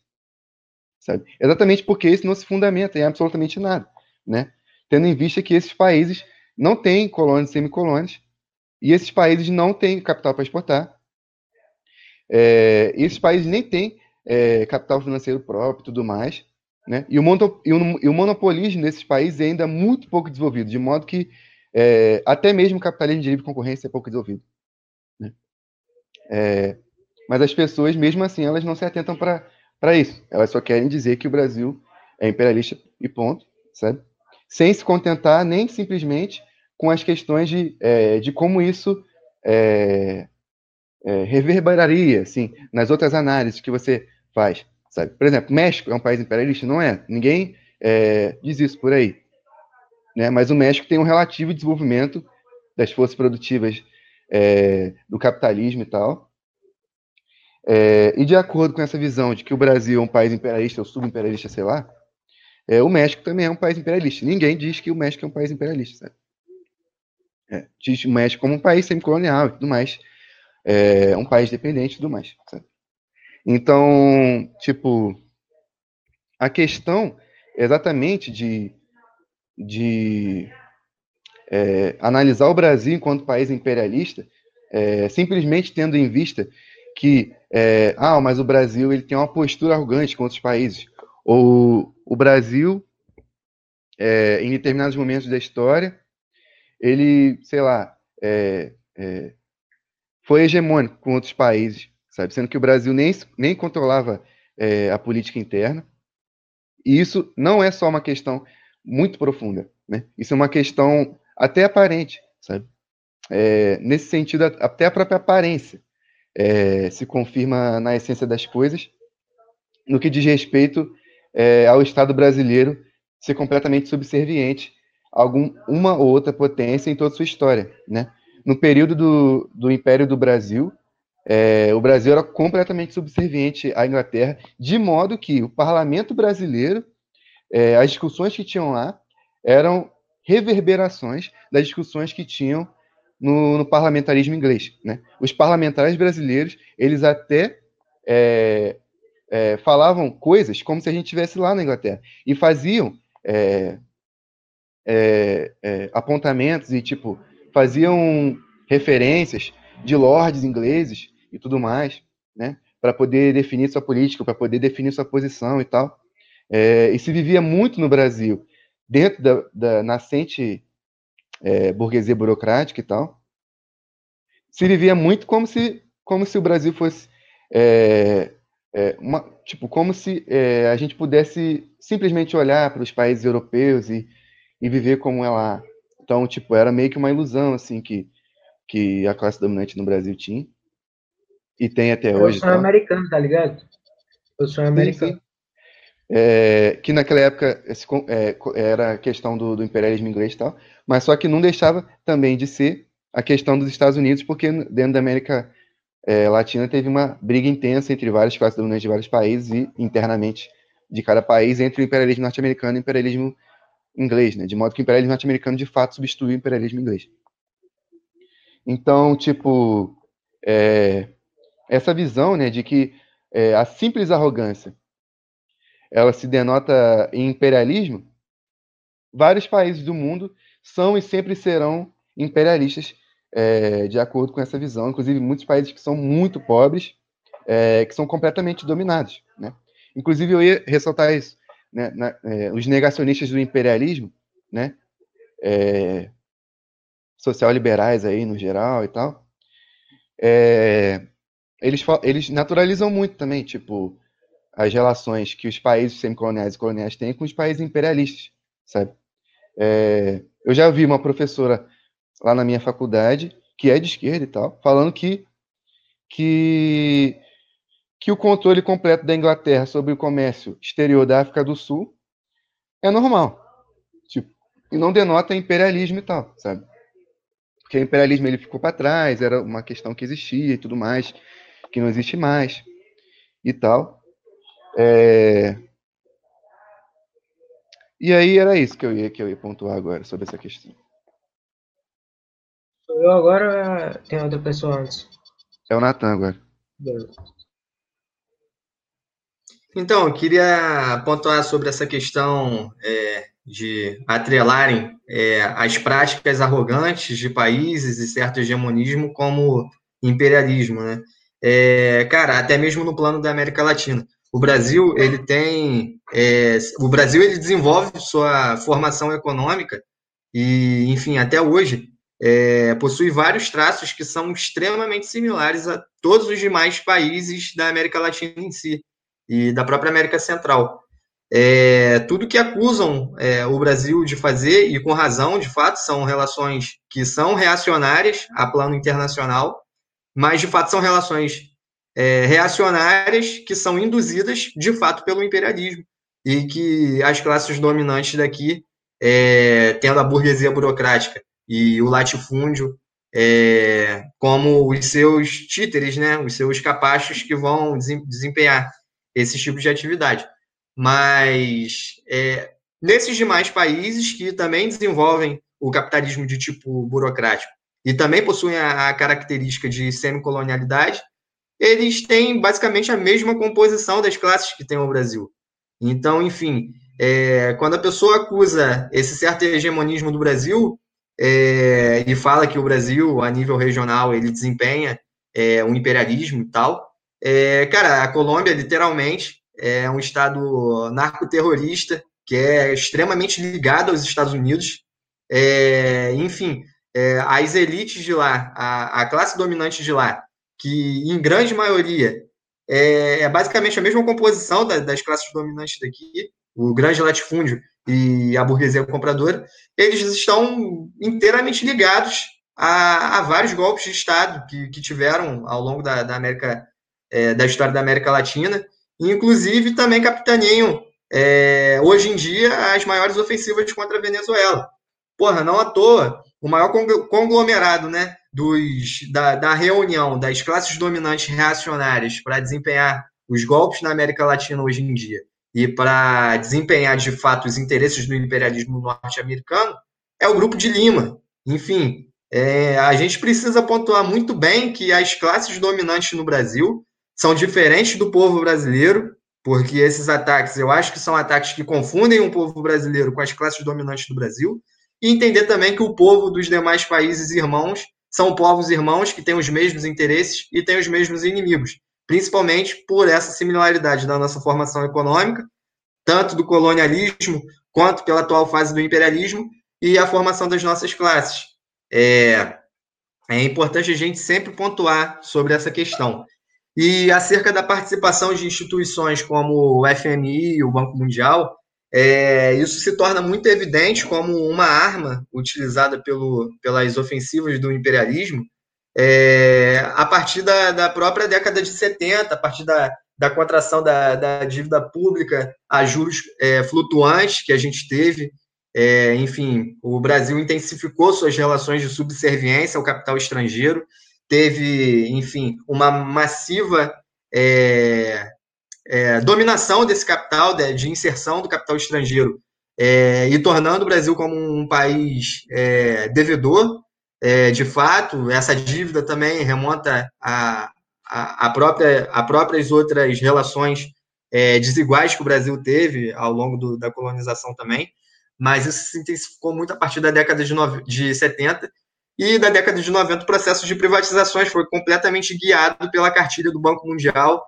e do FMI. A partir do momento que essas instituições elas disponibilizam o crédito para desempenhar as nossas atividades e tal, eles impõem também uma cartilha dura para os países subdesenvolvidos trilharem todo esse processo de privatização e alastramento total do, do capital estrangeiro. E nesse sentido, é, não só no Brasil, mas enfim, todos os países semicoloniais, em toda a América Latina, em toda a África, em toda Ásia, é, vivenciamos esse processo. Inclusive, é notável as falas do, do Thomas Sankara sobre a dívida pública e como que a dívida pública ela era essa arma moderna né, do neocolonialismo enfim, que o imperialismo se utilizava para subjugar as nações. E, enfim, ele clamava também pelos países africanos pelo não pagamento da dívida pública, que de fato é uma dívida que subjuga os países e sufoca completamente o seu desenvolvimento e torna os povos é, completamente subservientes. É, não à toa, pouco tempo depois, ele foi morto, né, a mando do imperialismo francês e do imperialismo norte-americano e foi instaurado, é, de fato, um governo títere. É, enfim, é sempre importante a gente ilustrar a participação dessas instituições, dessas organizações, é, para a gente compreender de fato a concretude, a materialidade e a atualidade né, do, do imperialismo. Porque é, as pessoas acusarem o imperialismo de, de ter ficado no passado é, é, ter a concepção de que as bases do capitalismo mudaram, quando não. As bases do capitalismo tardio são as mesmas. Enfim, é, acho muito importante pontuar isso. Vou passar minha fala agora. É, essa, essa dívida pública pode ser algo histórico, por exemplo, o Brasil ele devia Portugal, né, com a questão do ouro lá. Eu queria fazer um apontamento breve sobre essa questão da dívida pública, né? eu estava lendo um trabalho, até o trabalho de conclusão de curso da nossa amiga Ariane, é, surgimento da dívida pública brasileira, né? A dívida pública começou é, naquela questão da independência, que foi assim um pouco daquele um, um jogo assim para a gente continuar sendo dominado economicamente da mesma forma, só que numa aparência e para acomodar os novos interesses, né? A dívida pública foi contraída é, em forma de empréstimo, empréstimo destinado à independência, que ele foi contraído da Inglaterra, né? Porém, tinha a problemática que a Inglaterra colocou. Não posso prestar dinheiro para vocês porque eu não os reconheço como um país, mas se Portugal aceitar, eu posso te conceder um empréstimo. Aí Portugal falou assim, olha só, eu posso reconhecer vocês como um país desde que vocês assumam essa outra pica aqui que eu estou devendo para a Inglaterra, né? Aí foi o Brasil entubou uns dois ou três empréstimos aí e iniciou-se a dívida pública, contratada em termos astronômicos que é, foram somando uns aos outros, né? Chegaram num patamar que não tinha mais como pagar, foi feito um refinanciamento que estendeu os prazos, diminuiu o pagamento, ou seja, pagou mais juros. E nisso aí foram contratados diversos, né? Na época de Getúlio Vargas teve aquela industrialização, foi em cima de aumento da dívida pública. Né? Na época da ditadura, a dívida pública também cresceu bastante. E aí depois veio a época do governo Lula, que também que todos aqui têm muitas críticas, pontos positivos e negativos, enfim, mas também pontuar que hoje, antes da, da era Lula, o pagamento da dívida pública ocupava 50% do PIB e, ao final, ocupou 75%, ou seja, não tem como ser independente se você deve 85% do seu país, né, para outra pessoa e 75%, desculpa, do seu país e de tudo que você produz para outros, né? E isso não pode considerar só empréstimo isoladamente, mas também as condições que são impostas para esses empréstimos, que incluem privatizações, né? Perda, por exemplo, a gente pode citar um exemplo aí, pegando o gancho que a fala anterior da, da soberania, a perda da soberania bancária, né? embora a gente ainda tenha bancos públicos, mas não são predominantes, né? não são monopólios estatais, são, tem forte presença da, de bancos privados, inclusive bancos privados também têm atuação de outros países né? na composição deles, e, e é basicamente isso aí, 75% do PIB brasileiro vai pagar dívida pública e contraída é, através de, dos empréstimos que tem como condições condições duras né, da, da, da agenda neoliberal para os países de capitalismo dependente. Só apontar isso aí. Eu achei interessante você mencionar sobre a questão do, do pagamento da dívida externa e justamente sobre esse caráter, né? Que o governo Lula ele, ele, ele deu um caráter diferente para uma dívida, mas que na realidade a prática é a mesma. Porque os credores acabam sendo os mesmos e as relações de dominação política também acabam sendo as mesmas. Então a gente vê que, pô, é, com o boom do neoliberalismo no, no, na década de 90, e principalmente com as privatizações no governo de FHC, é, o, a elevação dessas políticas e da inserção, é, de fato, na legislação brasileira de, de imposições de restrição do nosso desenvolvimento autônomo, né, econômico, e a nossa eterna prestação de contas é, para fazer esse balanço de superávit primário, enfim, fazer todo o nosso, nosso orçamento público ser voltado para um pagamento religioso de uma, de uma dívida que não foi o povo brasileiro que contraiu, ele se, se permaneceu também é, com o mesmo caráter no governo do PT e não mudou nada substancialmente. E é importante a gente mencionar também que que é, é nisso que se encontra essa condição é, de subjugação política que a gente vive. É... Posso, posso fazer só mais um comentáriozinho rápido? Pode. Bem rápido. É... Rapaz, esqueci. Tava aqui na minha mente, mas fugiu, desculpa. Pode falar aí. Eu ia dar, dar prosseguimento, né? No, no debate. Para a gente partir para a segunda parte sobre é, a ditadura do proletariado, né? É, primeiramente, que uma questão muito importante, talvez seja até central, né? Que é a questão do poder, né? Tudo que a gente fala, tudo que a gente analisa e tudo mais, sempre se centra na questão é, da tomada do poder, sabe? Isso é central no sentido de que se a gente não coloca isso como central, é, a gente acaba degenerando é, nesses, nessas teorias e tal, é, pretensamente marxistas e tudo mais, que não tem em vista a Revolução Proletária, sabe? Ou, tipo, falar da morte da Bezerra e não falar do que realmente importa, que é a tomada do poder, sabe? Então, a ditadura do proletário era sempre na questão, primeiramente, do poder, né, tomada do poder, e da revolução violenta que derruba o Estado burguês, e no nosso país, o Estado burguês latifundiário. É, a concepção também do que é o Estado, né, que é a força especial de repressão é, de uma classe por outra, é, e a questão que a gente estava discutindo, logo que a gente abriu aqui a sala, que é a questão do, do direito burguês, né? É, a questão de que se o direito burguês existe ou não no socialismo e tal. É, e aí, direito burguês compreendendo aquela máxima a cada um segundo seu trabalho, é, a troca de equivalentes, né? O direito mercantil. E é, o, o, direito é, superado, o direito burguês sendo superado pela, pela a cada um segundo sua necessidade, né? Então é muito importante que a gente compreenda essa questão é, do direito burguês que subsiste na, na, na, na nova sociedade, né? Sob novas bases e tudo mais, o direito que diz respeito à sociedade mercantil e tal. Só que é, compreender, isso, compreender isso exatamente para que a gente possa é, superar todas essas questões da velha sociedade que, que sobrevivem. Né? É, é, que o Estado, o Estado proletário, o Estado do ditadura proletariado, ele assume esse posto, né?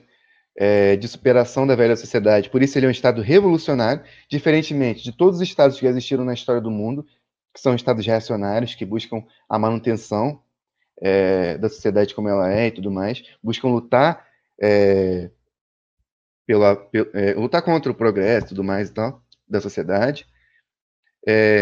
E as tarefas da ditadura do proletariado colocadas pelo camarada Stalin, que é vencer a resistência dos latifundiários e capitalistas, aglutinar as massas trabalhadoras em torno da classe proletária para ulterior supressão das classes, armar e organizar a revolução, se defender contra o imperialismo estrangeiro e é, a questão da ditadura para a burguesia, é, com, é, que, é, que é como se dá a ditadura do proletariado, né?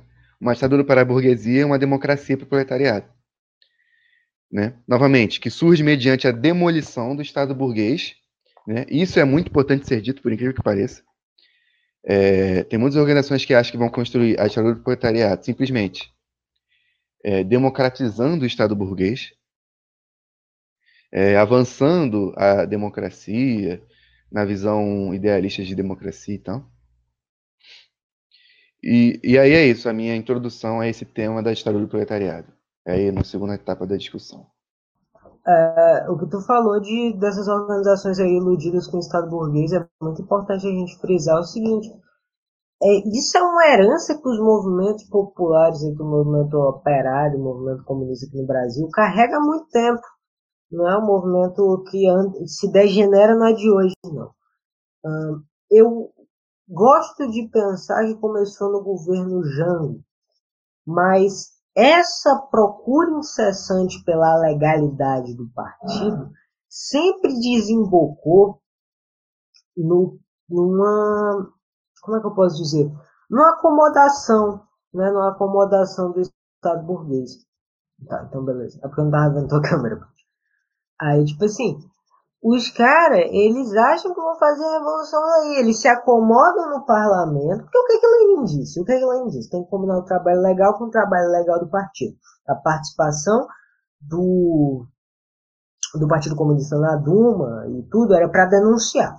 O que, que fazem hoje em dia? Se acomodam lá dentro, buscando apenas reformas, reformas, reformas. Acabam, para fazer essas reformas, se aliando com o Estado, Estado burguês, e isso não fala um partido específico, outro, são todos atualmente. Todos que vivem nessa busca incessante, que eu acho, do ponto de vista tático de um país semi-colonial, uma tática burra, né, uma tática burra, visto que no parlamento a gente é a gente vai ser a gente é dominado por uma pela bancada da bala para essas pessoas não dá para competir lá dentro. Essa é a minha visão que acontece? Eu acho um erro tático não é isso? Eu acho que é algo que está destinado a falhar e que o movimento comunista brasileiro já mostra que falha há muito tempo. Se a gente retoma aquela na época do khrushchevismo que pregava justamente isso a gente vê que o Partido Comunista, o PC brasileiro, já fazia isso há muito tempo, antes do Khrushchev falar. Estavam se acomodando no governo e, achando que iam mudar alguma coisa para as bases democráticas, ampliando esse idealismo de democracia, essa burrice, que acham que vai mudar alguma coisa dentro do Estado burguês. Num país oprimido pelo latifúndio que nunca nem desenvolveu os capitalismos. É? é um erro tático. E degenera. Degenera. Pode negar que degenera? Nega, mas isso é, é, é, destruir o materialismo na hora de analisar a história do movimento popular no Brasil. Degenera e vai degenerar. E conforme se continuar nessa aí de se acomodar no Estado burguês e achar que esse idealismo de democracia vai resultar em alguma coisa. Eu é. queria comentar, enfim, para a gente comentar sobre a questão do, da, da ditadura do proletário, proletariado, a ditadura do proletariado, a gente precisa comentar sobre o caráter de classe do Estado, também o Estado, de forma genérica, não como um produto é, da conciliação entre as classes, mas ao contrário disso. O, o Estado ele é um produto, de fato, da, da, da questão antagônica das classes, em que uma classe ela vai impor os seus interesses sobre as outras, através do domínio militar e através do domínio da institucional. Enfim, é, o advento do Estado ele é basicamente esse. Então a gente tem que afastar todo o idealismo de que o Estado ele é um ente acima de todos a todos nós, que é algo que visa o nosso bem comum, mas é, desvendar da forma que o marxismo desvendou, é, o próprio Marx e o próprio Engels é, desvendaram, e como Lenin elaborou a questão do Estado, é, principalmente no livro dele, O Estado e a Revolução. Então, a gente compreendendo o Estado como essa característica central de impor é, violentamente os interesses de uma classe sobre a outra, e a gente compreender que a ordem vigente ela é estabelecida através do Estado burguês, então, é, inevitavelmente, a superação é, dessa ordem se dá pela tomada de poder pelo proletariado e desenvolver, de fato, os seus interesses, agora como classe dominante, subjugando os interesses é, das classes que são reacionárias, que são a grande minoria que hoje dominam, mas na tomada de poder do proletariado, elas se tornam as classes dominadas e suprimi-las, suprimindo também os seus interesses e suas expressões, é, rumo ao desenvolvimento pleno da emancipação é, da humanidade. Enfim, é, então a gente precisa sempre debater sobre essa questão. E o poder, assim como o Pedro mencionou, é uma questão central. A gente sempre precisa debater sobre a questão do poder. E o, o Nelson Werneck Sodré ele vai apontar justamente sobre essas concepções que o Soir trouxe para a gente, é, dos desvios que, que o movimento comunista ele teve ao longo da nossa história é, desvios tanto esquerdistas quanto, quanto desvios de, de direita, principalmente sobre a questão democrática. O Nelson Werneck Sodré ele vai apontar justamente que, ao longo de, de várias, vários períodos, é, o movimento comunista e tal, e a esquerda como um todo no Brasil, ela menosprezou a questão do poder. E, enfim, a partir do momento que se menospreza a questão do poder, que é algo que é central para desenvolver tanto a, as expressões políticas, quanto desenvolver as nossas forças produtivas, desenvolver a nossa economia, é, nada pode ir para frente no plano da Revolução Brasileira. E é interessante que o Nelson Werneck, é, nesse texto que ele fala sobre o problema democrático, ele aponta que, inclusive, quando as frações né, da, da burguesia, que são democráticas, quando elas alcançam o governo, elas não estão desempenhando o poder de fato porque ao longo de toda a história do Brasil, todos os representantes da fração burguesa, que, que é progressista, quando ela governou, quando ela obteve de fato o governo, ela ainda não se constituiu como dominante do poder. E por isso que ela foi su subjugada. Ele mostra que isso aconteceu, é, enfim, é, na década de 30, na década de 50, na década de 60, durante a ditadura militar, e a gente pode ver isso claramente durante o governo do PT. Porra, foi golpeado, saiu é, o PT com a mão na frente outra atrás, enfim, não conseguiu fazer frente nenhuma a essa extrema reacionalização que, que, enfim, de certa forma, o próprio partido também contribuiu. Mas isso aí a gente entra em outra questão.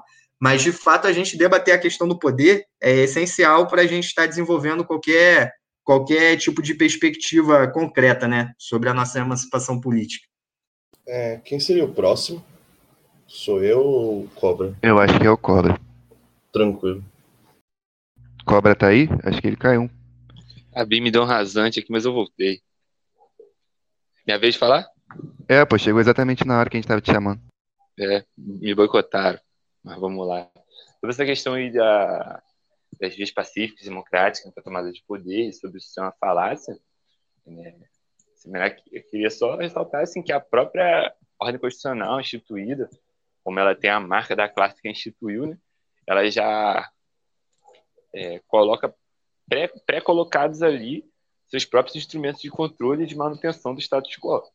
Por exemplo, a gente tem a, a criminalização de atos contra a estabilidade democrática, por exemplo, a vedação da, de partidos falando sobre armas e tal, seu grupo paramilitar, entre desde essas questões mais constitucionais concretas, né, e estampadas, assim, eu não vou nem entrar é, assim, no mérito sobre a, o troca-troca de representantes da mesma coisa, sabe? Isso aí, nem vou falar sobre isso não, mas de como, como o Estado é, é, já deixa pré-colocados meios, inclusive, para negar o próprio texto da Constituição que eles instituíram quando for do interesse da hora ali do momento, né? E nisso aí a gente vê o ativismo judicial, né? Só que isso aí, o ativismo judicial, a gente vê mais para quando tem lacunas no texto, eles podem interpretar conforme a Constituição, que esse conforme não tem nada, por exemplo, diz que lá tal, o, tal coisa é amarela, mas aí o, o jogador lá na análise ele fala que é amarelo, mas com amarelo a Constituição quis dizer X. E ele mete lá a cor que ele quiser e pronto, é isso aí. Isso já é uma ferramenta já pré-colocada, né? Isso a gente pode falar assim no nível mais elevado na cadeia do poder, né? ou até essa negação do próprio do próprio direito pelo direito, como ferramenta de controle social, como ferramenta de seletividade penal, por exemplo, é, práticas racistas, entre outras, muitas críticas que se possa fazer ao sistema, como, por exemplo, o decisionismo. O decisionismo é mais ou menos um judicial, só que na versão voltada para o pobre, né? Por exemplo, todo mundo tem direito de responder liberdade. Só que aí, não, mas só a liberdade também não me, só ter o direito não me obriga a te dar liberdade. Aí você evolui para, por exemplo, o requisito é residência fixa e trabalho. Mas aí, se você tiver os dois, também o juiz não é obrigado, e com isso, como ele tem a fundamentação para falar, tanto A ou tanto B, ele decide conforme seus próprios interesses, o interesse do momento, o interesse político, muitas vezes, e como, como tentar, não falando que o trabalho dentro dessas normas pré-existentes seja completamente dispensável, porque até a tomada do poder, com certeza, é, revolucionários serão presos, serão mortos, blá, blá, blá, toda essa questão problemática. E nessa fase, até a tomada do poder, com certeza, é muito importante, né, porque é o que tem, então é, é onde deve ser manejado, porque a pessoa já está presa, está fudida mesmo, então qualquer ajuda ajuda. Mas, assim, de como essa transição pelas próprias vias democráticas, ela é falaciosa, porque a própria ordem instituída já dispõe de mecanismos para evitar que isso aconteça, sabe? Como essa, essa narrativa, isso sem entrar nos aspectos é, econômicos, sociais, mais nos aspectos do direito mesmo, de como isso seria impossível. É, agora que eu recuperei minha cabeça, Gonzalo me deixou em paz, eu até queria falar sobre dois temas. É, primeiro, eu queria até comentar sobre o que o Soir falou e queria acrescentar que, assim, como que a gente vai acreditar em uma luta institucional em um país que é visado por ser celeiro e é, um local né, de extração de matéria-prima pelo imperialismo? Não faz nenhum tipo de sentido a gente imaginar que um governo como o nosso, que é sub, sub, subserviente aos interesses do imperialismo, que está no nosso país governando para servir a, a classe. Qual é essa classe? É o capitalista burocrático. E essa classe vai permitir que comunistas entrem no parlamento se forem ameaçar o que é o papel dessas classes. É impossível de você conseguir isso. Quando a gente vai ver o que é a função do Estado, segundo Lenin, se o Estado é uma máquina de oprimir uma classe sobre a outra, por que, que a classe burguesa vai deixar a, é, que do seu parlamento saiam medidas pró-classe trabalhadora? E mais, é, é como se eu vejo muito recente é, nessas como eu posso falar, nessas candidaturas desses partidos oportunistas, desses movimentos oportunistas que vem sendo feito, o uso incessante da palavra democracia. Temos que lutar pela nossa democracia, é, preservar a nossa democracia. O que, que, é a nossa democracia? Democracia é o que sempre foi.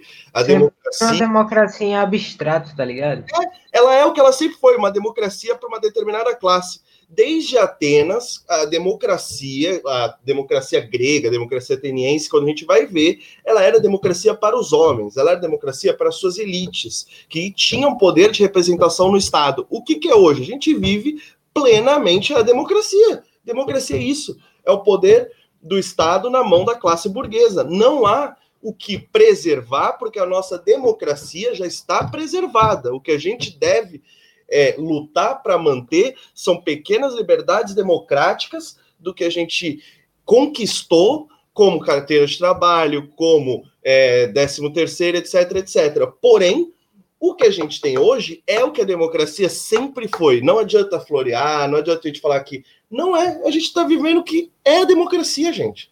O que, que os comunistas, quando pretendem fazer uma campanha, devem fazer?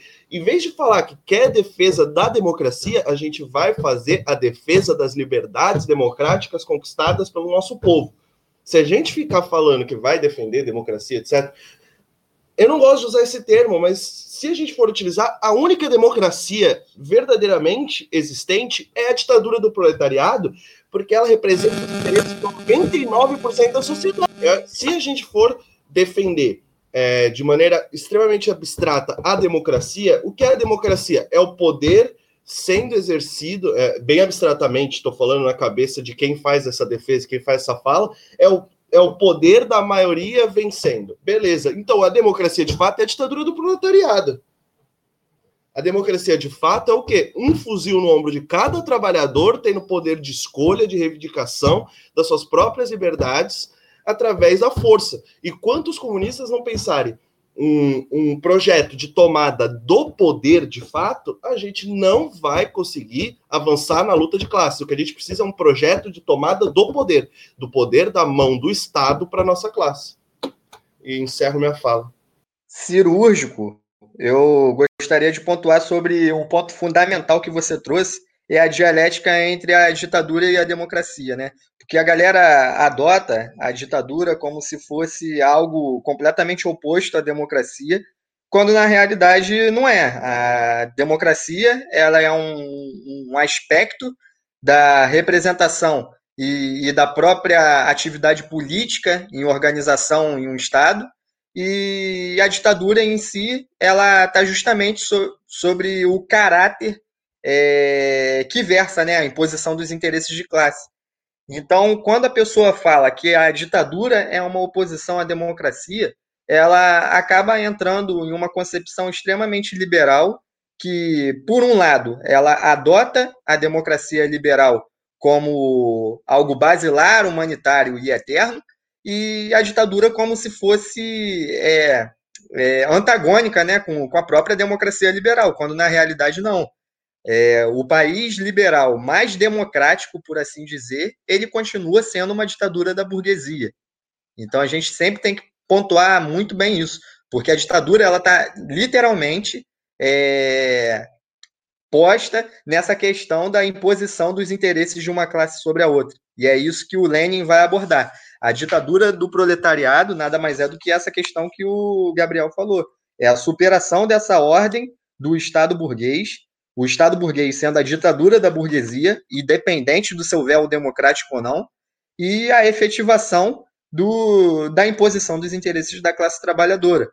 E através daí a gente tem que, que, que pontuar muito bem esse tipo de discussão para a gente não cair na democracia como valor universal, como é, foi propagado ao longo da história no movimento comunista e suas facetas revisionistas, é, que, que tanto atrasaram né, é, a nossa luta pela libertação.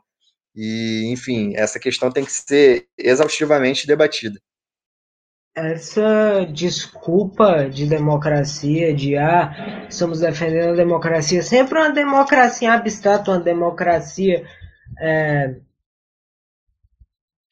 uma democracia em abstrato, uma democracia que de fato não, não tem base, não é uma democracia analisada para a gente de fato entender o que é o conceito de democracia. É sempre uma democracia em abstrato, uma defesa da democracia em abstrato, e essa defesa que hoje em dia a esquerda faz já foi usada muitas vezes para criminalizar a esquerda. Com esse discurso de vamos defender a democracia, foram instituídas ditaduras na América Latina com esse discurso de vamos parar a ameaça vermelha, vamos é, restabelecer a democracia liberal maravilhosa como ela é, foi de Pinochet tomou o poder. E hoje em dia esse discurso é usado pela própria esquerda, olha que legal. O trabalhador já está cansado. Ah, democracia, democracia. O que, é que a democracia liberal fez de bom para o nosso povo? Um lumpen, pro, um lumpen proletariado que só cresce a cada dia. Um índice de desemprego enorme. Mendicância desemprego, tudo por culpa da grande liberdade dos liberais e do, enfim, da menos intervenção do Estado e de, da sua liberdade individual de ir para a rua e morrer de fome. O que, que a democracia liberal fez pelo nosso povo? Para a gente ficar defendendo ela? Nada, fora botar a gente na miséria não fez nada. O que acontece? A gente é uma consequência do imperialismo norte-americano. A gente é uma consequência deles. A gente é uma consequência deles e essa desculpa democrática que eles sempre usaram foi usada diversas vezes para criminalizar a gente. Ai, vamos. A, a grande democracia americana. Ela não existe. Essa desculpa, esse véu da democracia, é simplesmente para justificar as barbáries do Oriente Médio a intervenção do imperialismo americano nos outros países. Qual é a desculpa que eles estão usando para invadir a Venezuela? essa desculpa democrática que setores da esquerda defendem. É absurdo pensar nisso, é absurdo. E é isso. É, a questão que eu ia colocar era pegando um gancho é, do que o Gabriel falou sobre a questão de, de organizar a luta no nosso país é, e tudo mais. Né? É a questão é, exatamente da gente se colocar como democratas é, revolucionários, né? Porque o, o, que os, o, o que os oportunistas fazem defendendo a democracia no, como valor universal, a democracia no geral, né, se colocando como reacionários, né, do ponto de vista da luta de classes no país, né, e é, o bolsonarismo e aquela suposta é, suposto palavreado antissistêmico, né, se colocando como revolucionários e até tendo é, estratégias de tomada do poder, é, é uma questão muito interessante, exatamente porque é, os, os, os reformistas, os oportunistas, eles utilizam dos anseios democráticos das massas populares para poder emplacar o seu discurso de é, defesa do é, manutenção do Estado semicolonial, sabe? E aí, tipo, é, a forma como é, isso, a gente se porta, né? A forma como os comunistas se portaram é, na história também e tal. É, desde o surgimento do Partido Comunista do Brasil até o seu fim lá, na década de 70 e tudo mais, era organizando os anseios democráticos das massas dentro dessa perspectiva da, da própria revolução democrática, sabe? É, e os anseios democráticos não são nem só as liberdades democráticas, que são, por exemplo, liberdade de reunião, é, liberdade de, é, de organização e tudo mais, mas é, a própria questão, por exemplo, da terra, que é uma questão, é, uma, uma tarefa democrática e tal, tipo, é, dos camponeses e tudo mais, que eles anseiam a terra, não é uma tarefa exatamente é, nacional, apesar dela se conectar com a luta contra o imperialismo e contra o latifúndio, né? necessariamente. Ela é uma questão democrática, né? e a gente se porta né, é, dentro dessa perspectiva como é, democratas revolucionários, organizando, é, aglutinando todos os anseios democráticos da sociedade brasileira, seja liberdades democráticas no sentido de liberdade de reunião, ou sejam os anseios democráticos economicamente falando, como o direito à terra, como, ou como a demarcação indígena, é, no sentido da, é, de democratas revolucionários mesmo, né? de pautar né, os, de, os, os democratas e a, e a democracia ao lado é, da luta de libertação nacional do nosso país contra o imperialismo. Né? Então, tipo, no mesmo sentido que nós somos nacionalistas, nós também somos democratas. Exatamente porque o nosso país é, é, ele, vive, ele vive na semicolonialidade. E aí, isso não é de nenhuma maneira democrático, como os companheiros bem apontaram, né? Não tem como você dizer que um país é democrático se ele é completamente controlado por países estrangeiros, grandes potências e tudo mais. Né? É... Nesse sentido, até o próprio eurocomunismo é absurdo. Apesar dele fazer um pouco mais sentido dentro da perspectiva europeia, a perspectiva da democracia como valor universal, né? É, porque os países europeus têm uma tradição liberal e tudo mais. A própria Itália, é, de onde saiu essa concepção. É, a, ainda assim, não faz sentido, porque os países, é, mesmo os países imperialistas, eles podem ter relações de dependência ou de subjugação com os países imperialistas maiores. E é, isso também se figura numa, numa, é, numa é, objetividade antidemocrática dos seus regimes políticos, né? É, então, a concepção de democracia como valor universal. Ah, se tem liberdade democrática, então é democracia. Se a gente pode votar, então é democracia. Né? No que se centra a questão dessa, desse palavreado tosco. É, também não faz sentido nem nos países capitalistas desenvolvidos. Sabe? Né? Na própria Alemanha, é, na República Federativa da Alemanha, é, não houve né, uma desnazificação depois da Segunda Guerra Mundial. É, inclusive, os nazistas foram aproveitados pela República Federativa Alemã e os, e os imperialistas norte-americanos, que ocupavam a Alemanha militarmente, assim como outros países aliados.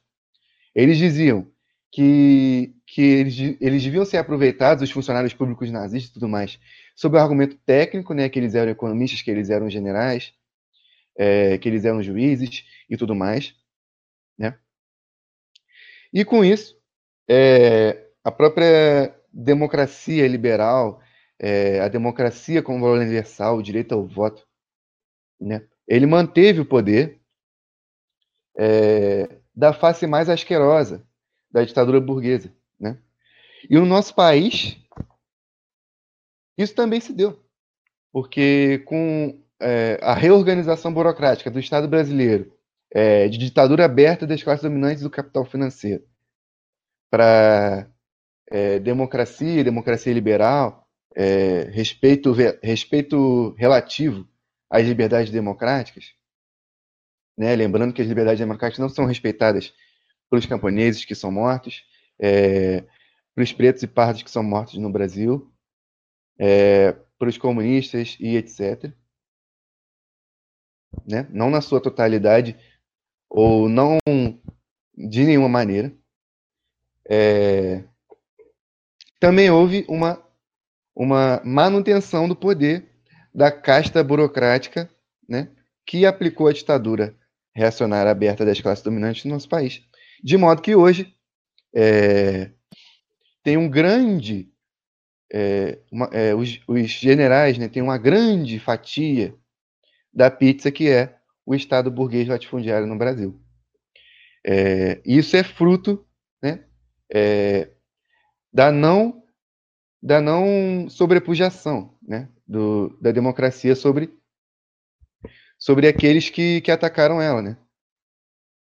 É, da não é, repressão né, dos elementos antidemocráticos da sociedade brasileira não só os latifundiários, não só a grande burguesia, né, mas os elementos burocráticos do Estado brasileiro que aplicaram a ditadura terrorista das classes dominantes, né, os, os generais é, e outros militares. Né, de modo que a própria ditadura ela foi muito mais efetiva no sentido de esmagar o movimento democrático no Brasil. Né? O movimento democrático no Exército Brasileiro foi completamente esmagado, é, de maneira que não existe mais movimento democrático no Exército Brasileiro. É, a doutrina de segurança nacional e, e, e doutrinas norte-americanas de, de, de militarismo, elas foram completamente adotadas pelo Exército Brasileiro, de modo que o Exército Brasileiro se tornou um puxadinho do Exército norte-americano. É, de maneira que o exército norte-americano nem precisa tanto assim aplicar seu poder é, de maneira mais aberta e tal, porque o exército brasileiro já serve ele de maneira completamente perfeita. Então, é, todas essas questões aí que eu queria colocar, né, da questão não só, não só é, da gente compreender quais são de fato as as aspirações democráticas das massas, mas elevar essas aspirações ao novo patamar, né? que é precisamente o que o presidente Mao Tse Tung diz na nova democracia. Aí era isso que eu ia falar. Eu só quero fazer um apontamento rápido antes da fala do Gabriel, que tu falou da, se não me engano foi tu que falou da, da, da terra, né? Que é, não é, é algo nacional. Tem um, eu tava procurando aqui um negócio que eu sabia que tinha algo sobre, uns textos que eu imprimi, eu achei esse texto do Stalin a questão agrária que ele fala a respeito. Vimos que o atual momento no campo é o movimento de libertação dos camponeses. Vimos também que para a libertação dos camponeses é necessário destruir os restos do feudalismo. Stalin já falando da semi-feudalidade em 1906. E que para a destruição desses restos é necessário tomar todas as terras da nobreza e do governo, para desimpedir o caminho para uma nova vida, para o livre desenvolvimento do capitalismo. O que tu falou de ser uma tarefa nacional e não, enfim, do, do movimento comunista, mas também se confunde, é muito presente nesse texto aqui do Stalin sobre a questão agrária. Enfim, só isso mesmo. Pode, pode falar. É, até o que eu queria colocar era quando a gente vai analisar é, esses movimentos que reivindicam uma luta eleitoral, uma ocupação da Câmara, etc., a gente vai analisar quais movimentos que inspiram estes ditos comunistas a terem esse tipo de pensamento. A gente vai ver na Bolívia, eles geralmente postam muito coisa, é, muitas coisas relacionadas ao Evo Morales, Venezuela e. Caramba, agora não, vou, não recordo outro país. Mas se a gente analisar a situação da Bolívia e da Venezuela, claramente a gente consegue ver um limite do que é possível dentro de qualquer parlamento de um Estado burguês. Por mais bem intencionado que a gente imagine que essas lideranças são. Ah, não é. Existe uma barreira que a gente não consegue ultrapassar dentro do Estado burguês, que é a barreira de se tornar livre. Nunca iremos nos tornar livres sem um exército, sem um poder de fato é, militar e bélico para que a gente consiga conquistar essa emancipação. Porque quando a gente vai ver o que esses é, ditos comunistas que querem ocupar o parlamento almejam e tanto usam de argumento é os avanços sociais na Bolívia, os avanços sociais na Venezuela. São avanços sociais concretos mesmo. Mas eu pergunto, por como que se alcançou os avanços é, enquanto sociedade, militares, é, de qualidade de vida, etc, etc, dentro da Coreia, foi no parlamento? Qual é a nação é, comunista mais avançada hoje? É a sociedade coreana, sociedade norte-coreana. Qual que a gente tem que se assemelhar na construção da nossa emancipação? É a sociedade norte-coreana. Então, se a gente reivindica a experiência norte-coreana, a gente tem o dever de construir uma luta de guerra de, é, popular de libertação. A gente nunca vai conseguir ser livre dentro de um parlamento onde quem escolhe quem pode concorrer às eleições são empreiteiras, onde quem escolhe os limites deste parlamento, até onde ele vai, é o Estado burguês, porque quem controla este parlamento é o Estado burguês. Quem ali entra ou está servindo aos interesses desta burguesia, ou não atrapalha os planos desta burguesia. Porque se em algum momento você ameaçar qualquer interesse vindo de dentro do parlamento, você vai ser morto. Não tem outra saída. A única pessoa que a gente pode recentemente ver que ameaçou, de certa forma, o poder das milícias, e nem era uma pessoa de, é, tão conhecida dentro do parlamento burguês, foi a Marielle Franco. Ela ameaçou o poder das milícias no estado do Rio de Janeiro e como ela acabou, ela acabou morta. Então, se a gente almeja um projeto de poder e de libertação, a gente não está querendo criar no, novos mártires. Porque a única coisa que você vai criar colocando alguém que é de fato um comunista revolucionário dentro de um parlamento é a cabeça dessa pessoa ser mais uma na conta do Estado burguês que morreu de maneira misteriosa. Porque se você é, está dentro do parlamento e você não é morto, então você serve aos interesses das classes que permitem a sua permanência ali. E aí eu encerro a minha fala. Que, que isso que acabou de falar foi uma complementação do que, que foi a que me chamaram a atenção quando eu estava pensando naquilo que coloquei no grupo, de que talvez fosse viável um, alguma ocupação no parlamento. Foi me atentado que justamente, que eu não tinha prestado atenção nisso, que para se ocupar algum espaço, para se ter essa informação, precisa ter essa eleição.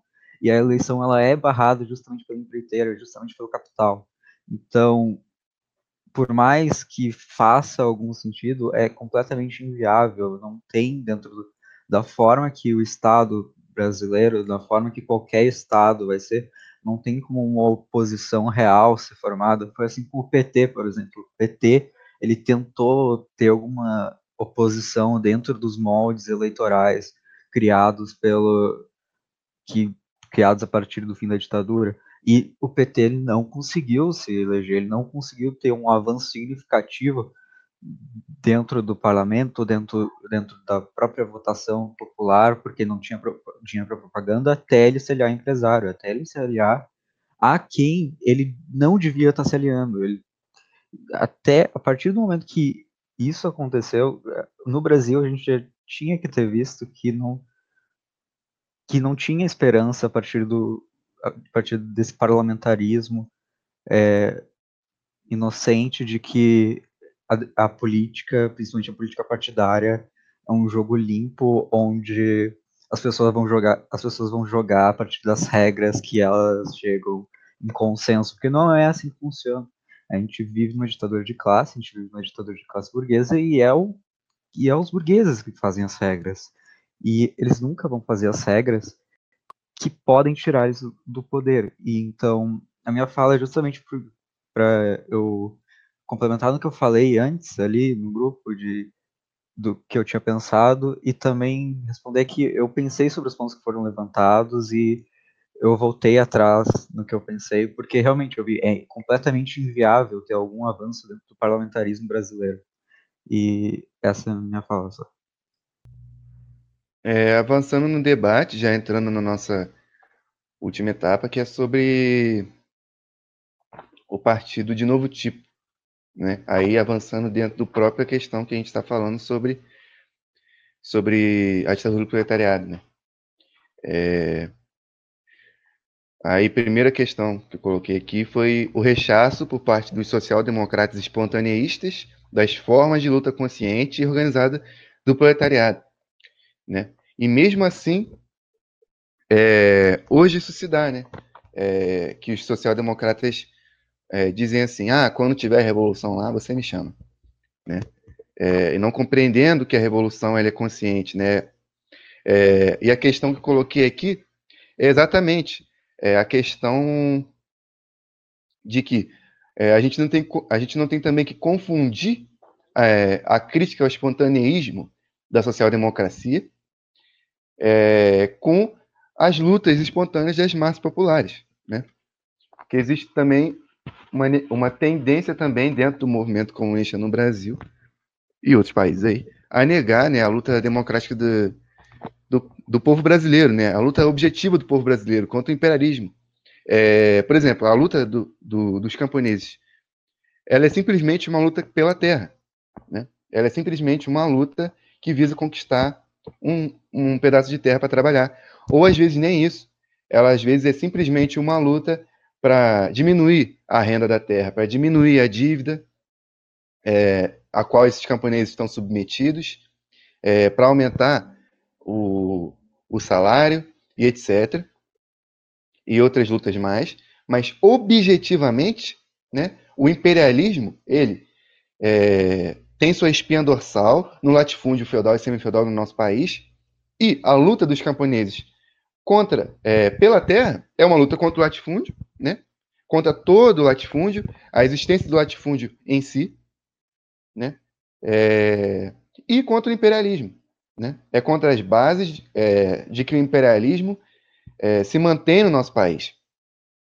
E eu vou ainda mais além. A luta dos camponeses também é uma luta contra a supremacia branca no Brasil.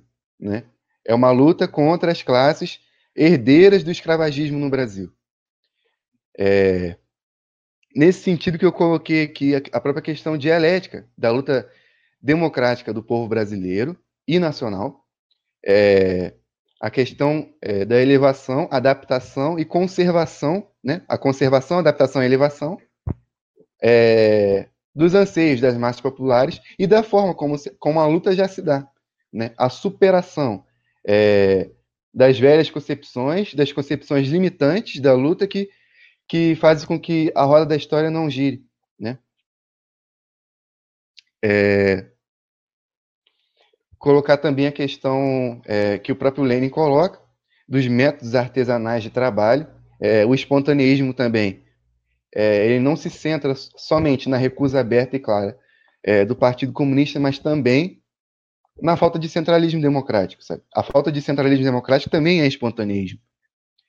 É, é, e que o papel do partido é exatamente elevar a consciência das massas populares é, e do proletariado, sabe?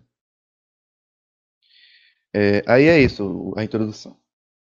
Então, eu queria comentar justamente sobre essa questão do partido de novo tipo, o Partido Comunista, ele ser distinto dos partidos é, convencionais que, que, à época, a social-democracia ela já mostrava os seus limites, e a forma com que a social-democracia se organizava era justamente entravando né, é, o, o o encaminhamento das massas a concepções revolucionárias. Então, é, as concepções que Lenin teve sobre o Partido Comunista, o Partido de Novo Tipo, era justamente essa concepção de que o Partido Comunista é o destacamento dos elementos que assimilaram é, a, a teoria né, é, marxista e assimilaram de forma é, substancial é, toda a ciência que, que fosse guiar o trabalhador é, e as, as, as grandes massas para a sua efetiva independência na sua luta contra o capitalismo, e também um partido que possuía os seus próprios métodos para sempre elaborar essa linha revolucionária dentro do partido, porque uma linha revolucionária ele vai fazer com que é, alinhe também as massas às concepções corretas.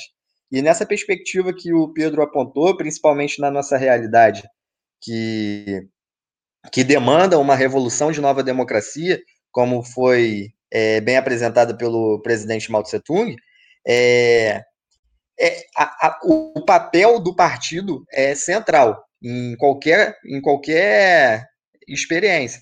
Mas na nossa, ela também tem um papel determinante, porque o Partido Comunista ele vai se deparar com uma composição de classes e com uma realidade histórica que possui é, essas aspirações, o, o, povo em si, a nossa, é, a nossa classe trabalhadora, é, enfim, a união do proletariado com, com, com, os camponeses e com a pequena burguesia, com a burguesia nacional, ela demanda essa unidade, esse centralismo e esse guia correto para uma linha correta para desempenhar é, as tarefas revolucionárias de fato. É, então é, é, central a gente debater sobre a questão do partido, como ele foi postulado tanto por Marx quanto por Engels, como ele foi desenvolvido por, por Lenin e também as concepções do presidente Mao acerca da luta de duas linhas, o combate ao revisionismo, é, a elevação da linha revolucionária no seio do partido e a contraposição às concepções é, liberais que, e, e direitistas que o partido pode desenvolver, combater também os desvios de esquerda, enfim, fazer com que o Partido Comunista seja de fato o partido de vanguarda, que vai conduzir a classe trabalhadora para sua emancipação.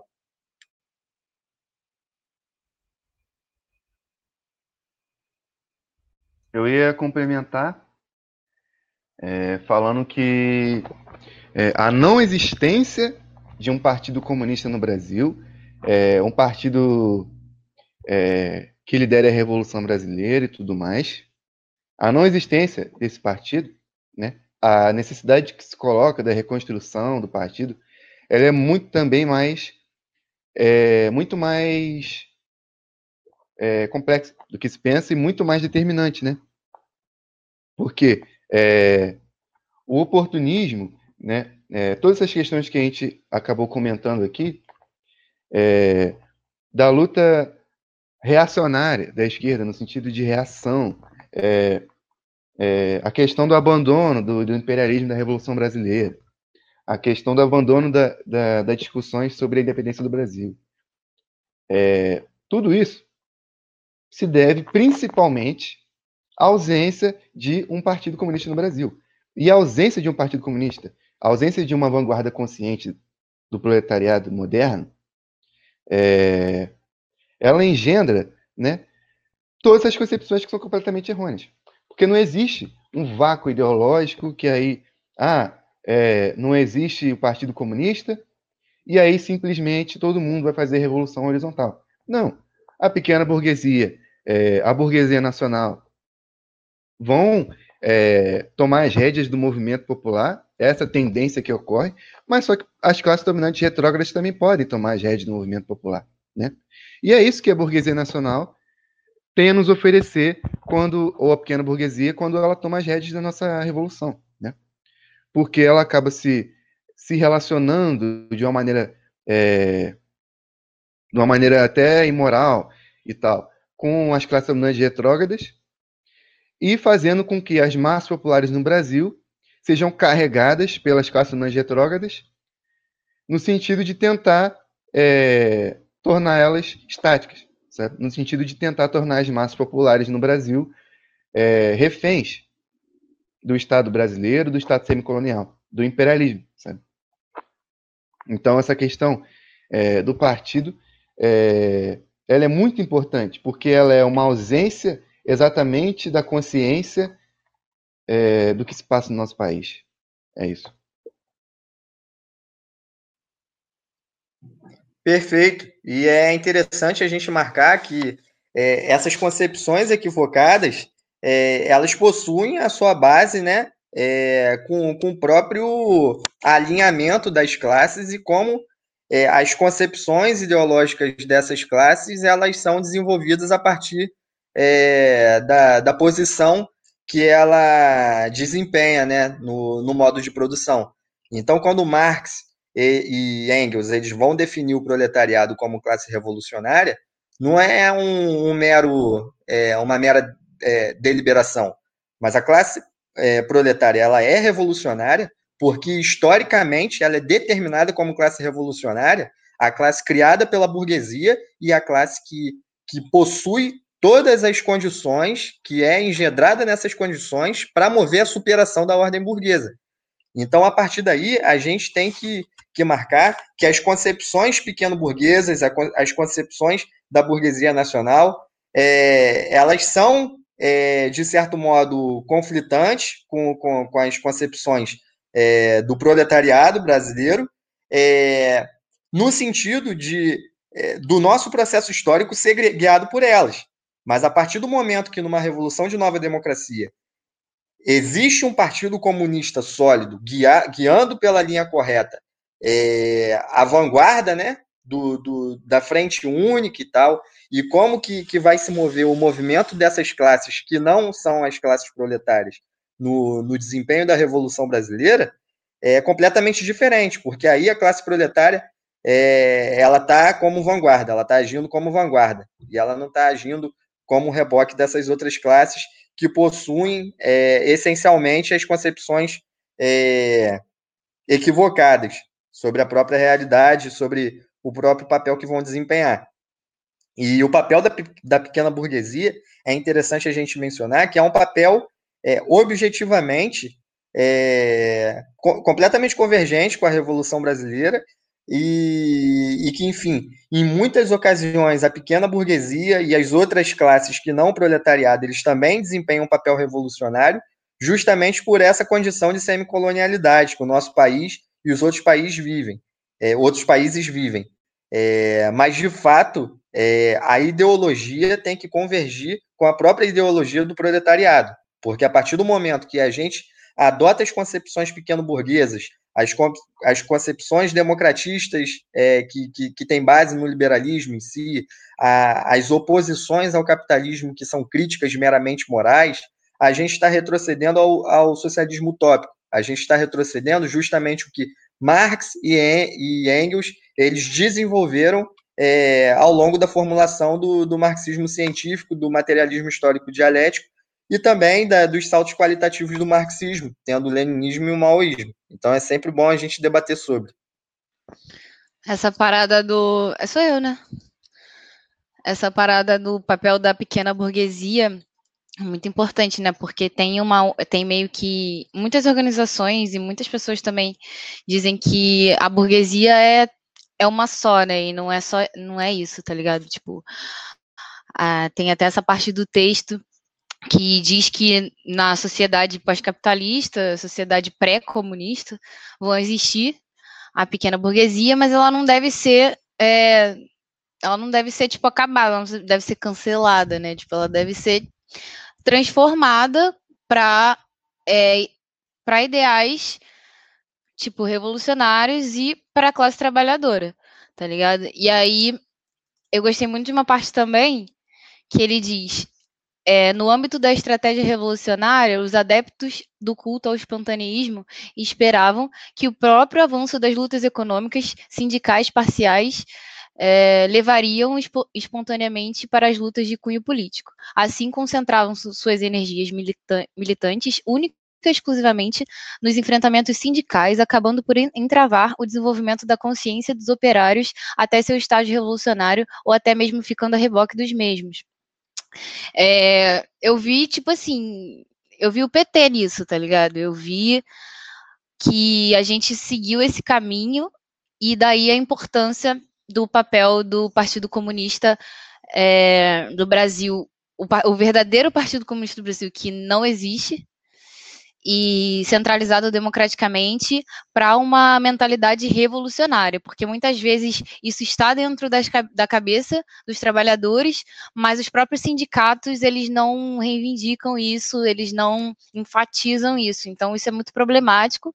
E a existência de um partido comunista é, parlamentar, é, eu acho que é um desafio de, do futuro, é um desafio atual e também do futuro, a gente ressignificar esse nome, porque a gente tem, sei lá, dois partidos ditos comunistas no, no Congresso, sendo que de comunistas não tem nada, inclusive muito liberais. Então, essa foi a minha percepção dessa parte do texto e do centralismo democrático. Pô, perfeitamente. Inclusive, eu queria destacar aquela carta do Manuel Raposo, quando ele foi dissidente do, do PCR, ele comentava que não adianta os partidos se proclamarem como, é, como a vanguarda. A vanguarda, de fato, ela vai ser demonstrada objetivamente no curso da, da, do encaminhamento, né, do curso da liderança do partido é, no processo da Revolução Brasileira. Coisa que os partidos que se autoproclamam como vanguarda, eles já não desempenham há muito tempo mediante a todos esses equívocos e todos esses desvios que foram historicamente cometidos. Eu ia apontar exatamente, pegando um gancho na sua fala, é, que os partidos é, ditos comunistas e tal no Brasil, é, eles é, muitas das vezes nas suas teses também negam, né, a necessidade de liderança do Partido Comunista da Revolução Brasileira. Né? E aí eles têm toda uma tese é, que, que aponta no caminho de que é possível a Revolução Brasileira é, sem o Partido Comunista. Né? É, que é possível a gente é, avançar, mesmo com é, uma revolução e tal, sem um Partido Comunista. É possível esse socialismo é, negando o partido. Então, nesse sentido, eles negam é, a luta proletária consciente. Né? E acaba que cai no, no espontaneísmo, né? que espontaneamente as lutas populares é, contra o imperialismo, é, contra o latifúndio, né? E, e que, consequentemente, se opõem ao capitalismo, porque a, a, luta contra o imperialismo é uma luta contra o capitalismo, objetivamente, né? É, que elas vão, por si só, engendrar a revolução proletária, sabe? E, não, e, e descartando a necessidade histórica do elemento consciente da classe proletária, é, que é o Partido Comunista. Ah, sou eu agora? É, você, você. Assim, eu acho interessante essa sua fala. a gente tem que entender que os partidos comunistas, assim, atualmente, que comunistas eles não têm muito. Eles passaram por um processo longo de degeneração, né? E impera neles um sentimento de derrotismo de que não superaram nem a queda da União Soviética. Então é bem complicado isso. É, são partidos que esse processo de degeneração deles resultou no seguinte: eles não mais analisam as coisas para tirar conclusões, eles já têm uma conclusão prévia, fruto das suas concepções pequeno-burguesas espontaneístas, e aí eles analisam a realidade a partir dessa concepção para provar ela. Por isso que são concepções tortas. São concepções que são feitas não para. Como é que eu vou dizer? Para. Para fortalecer a luta proletária, mas sim para justificar a sua própria degeneração. Entende? São análises da conjuntura feitas para justificar o que eles já querem fazer, o objetivo final deles. Eles não analisam a conjuntura para ter um objetivo. Eles têm um objetivo, eles analisam a conjuntura de forma a validar sua concepção idiota. E é por isso que não avança. É por isso que está aí comemorando 100 anos de partido e não fez uma revolução. Porque se acomodou. Porque o Comitê Central, e é o que o Prestes falava quando saiu do partido, o Comitê Central está cheio de idiota. O Comitê Central está cheio de pessoas que querem ficar lá debatendo, debatendo, reuniãozinha, reuniãozinha, e faz o quê? Nada, não sai do muro da universidade. Eles, Mas de poesia. Eles gostam mesmo é de teorizar sobre a realidade, não mudar. É. Gosta de fazer sarau de poesia em universidade. É isso, é isso. Acabou aí a E também ficar atrás de candidatura do PT e, e pequeno burguesa, vulgo Manuela é. Dávila. Vou botar nome aos bois aqui. Nome, tem que dar nome aos bois. Porque esse pessoal, esse pessoal, eles acham que eles vão fazer revolução, eles vão acordar um dia e eles vão dizer, não, bora fazer a revolução abraçando o pessoal. Vamos fazer a revolução plantando árvore. Esse, eles não têm o um mínimo de materialidade concreta das coisas, cara. Eles não têm, assim, uma teoria concreta de revolução. Tu pega o programa de um partido desse. Vocês já pegaram o programa para ler de, do Partido Comunista Brasileiro? fazer a revolução no Brasil. O Mao Tse Tung, presidente Mao, ele dizia que não adianta você ficar falando de, de objetivo a objetivo, você não tem método para realizar. E é exatamente o que esses partidos fazem. Eles dão objetivo, objetivo, objetivo e o método eles deixam aberto. Por isso que degenera. Porque eles não têm o método certo. O método deles é em aberto. Aí chega na hora da eleição, a gente vê quem é o revolucionário. Chega na hora da eleição, os caras que passam o dia inteiro teorizando sobre, sobre a Revolução Brasileira vão fazer o quê? Puxar voto pro bolso. Olha que maravilhoso a Revolução Brasileira acontecendo aí. Aí no segundo turno, vamos boicotar a eleição porque tem um oportunista professor da PUC e um reacionário. Não, não vamos não. Vamos puxar, vamos pro professor da. Eu não sei se o Haddad é da PUC, eu não sei de onde ele é, do inferno que ele saiu. do esgoto que eles querem que ele volte para lá. Mas vão puxar voto para ele para parar o avanço do ódio. Sabe como é que você vai parar o avanço do ódio? Explodir na casa de um desgraçado desse. Eles Fazer vão, tá arma. eles vão pra trincheira. é, é, eles vão pra O trincheira. espiano, do- ele é o espiano, tinha que ser. é, eles vão pra, pra, pra trincheira, entre aspas, é, com a ordem dos, dos inimigos. Com, com, com a organização dos inimigos. O Eu foco sei- deles é criticar o Stalin, é período do Stalin, e é só isso que eles batem na tecla, tá ligado? Qual é, qual é a, a militância concreta desse pessoal? É falar mal do grande camarada Stalin. Por quê? Porque ele fez alguma coisa. Porque ele não ficou o dia inteiro teorizando no escritório dele. Por que critica o Dimitrov? Critica o Dimitrov porque o Dimitrov lá atrás tava falando das merdas que o partido dele faz hoje. O partido deles faz né, hoje. Cambada de burguesinho que acha que vai fazer revolução em comune tá fadada ao fracasso e vai fracassar, vai morrer tentando.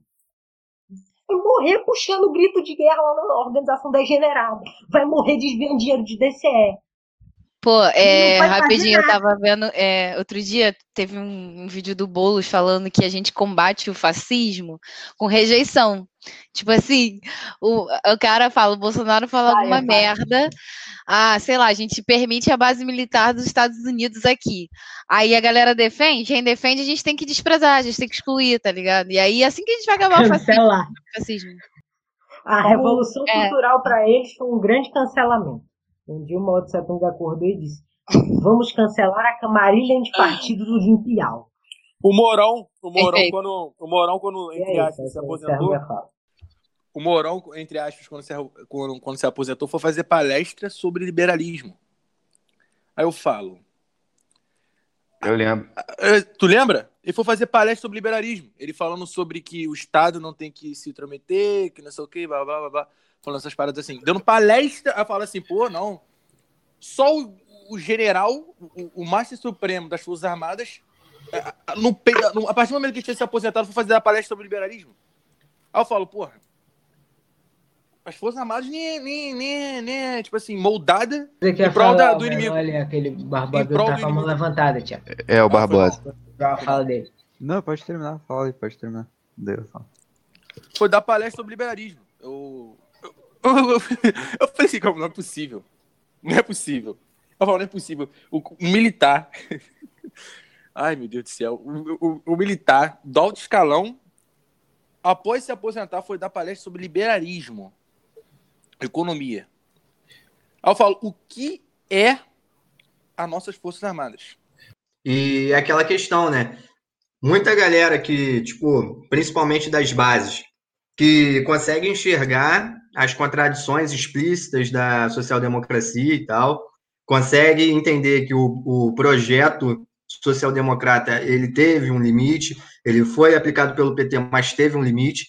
Essa galera, quando passa por esse processo de radicalização política através da prática e através da teoria, é, a partir até a partir mesmo da própria experimentação, né, de ter participado, ter composto de, de organizações ou enfim de coletivos ligado, ligados a esses partidos sociais democratas, eles é, de primeira eles vão procurar os partidos que vão se autoproclamar comunistas e a partir daí que ao contrário de, de elevar a prática da pessoa acaba com que a prática ela se retroceda ou, ou permaneça praticamente a mesma, sabe? Porque um partido que ele não está alinhado teoricamente, que não está centralizado nos, nos ditames do marxismo-leninismo, que, enfim, é, possui as mesmas práticas que os outros partidos sociais-democratas, mas na, na roupagem e na propaganda se proclama como um partido de vanguarda, ele não faz nada mais do que atrasar as concepções da classe trabalhadora que justamente está tentando se organizar e tentar transformar a sua própria realidade. Então, sempre quando a gente faz essa crítica, a gente pensa também nas bases do partido que estão sendo conduzidas para uma, para uma prática incorreta. As pessoas, enfim, acabam é, desempenhando todos os seus esforços para essas disputas institucionais, é, falando, bradando, é, sobre palavras de ordem acerca do comunismo, ou até mesmo reivindicando figuras revolucionárias, mas substancialmente estão praticando a mesma coisa que todos os outros partidos sociais-democratas, é, especialmente PT ou até mesmo PSOL, e acabam ficando, em muitos casos, a reboque desses próprios partidos. Exato. Eu já, cara, eu já peguei filho de milico que cresceu com, com uma história reacionária sendo amamentada para ele desde criança, e daí quando eu expliquei, ele falou: "Cara, eu entendo agora, eu entendo de onde que veio, por que, que a história foi contada para mim dessa forma e tal". E ele me fala, o cara que cresceu no campo, quase ele me fala que quando ele teve contato com alguém do secundarismo do, do, da UJS, o cara simplesmente foi renegado por eles, tá ligado? O, não é assim que se faz uma construção de base. Eu que não sou da área de base, eu que sou da área de propaganda, eu sei disso. Não é assim que se faz, cara. Tu não pega um, um alguém que tá querendo se envolver politicamente, um, um, moleque que gosta de história, um moleque que gosta de matemática, sei lá, e fala: Ah, teu pai é milico, tu não vai, a gente não te quer dentro da JS, a gente não te quer dentro do secundarismo do Grêmio Estudantil local. Vai te fuder, sai daqui. Não é assim que se faz. A questão que eu ia ressaltar é, era a questão de que quando a gente é, quando a gente analisa a história do Partido Comunista no Brasil e a gente vê é, que ele é, teve uma virada direitista, né, baseado é, em, em, em, no próprio direitismo, né, que já existia no seio do partido e tal, na história e tudo mais. É, eu compreendo isso é, como elogio às comunistas de hoje, sabe?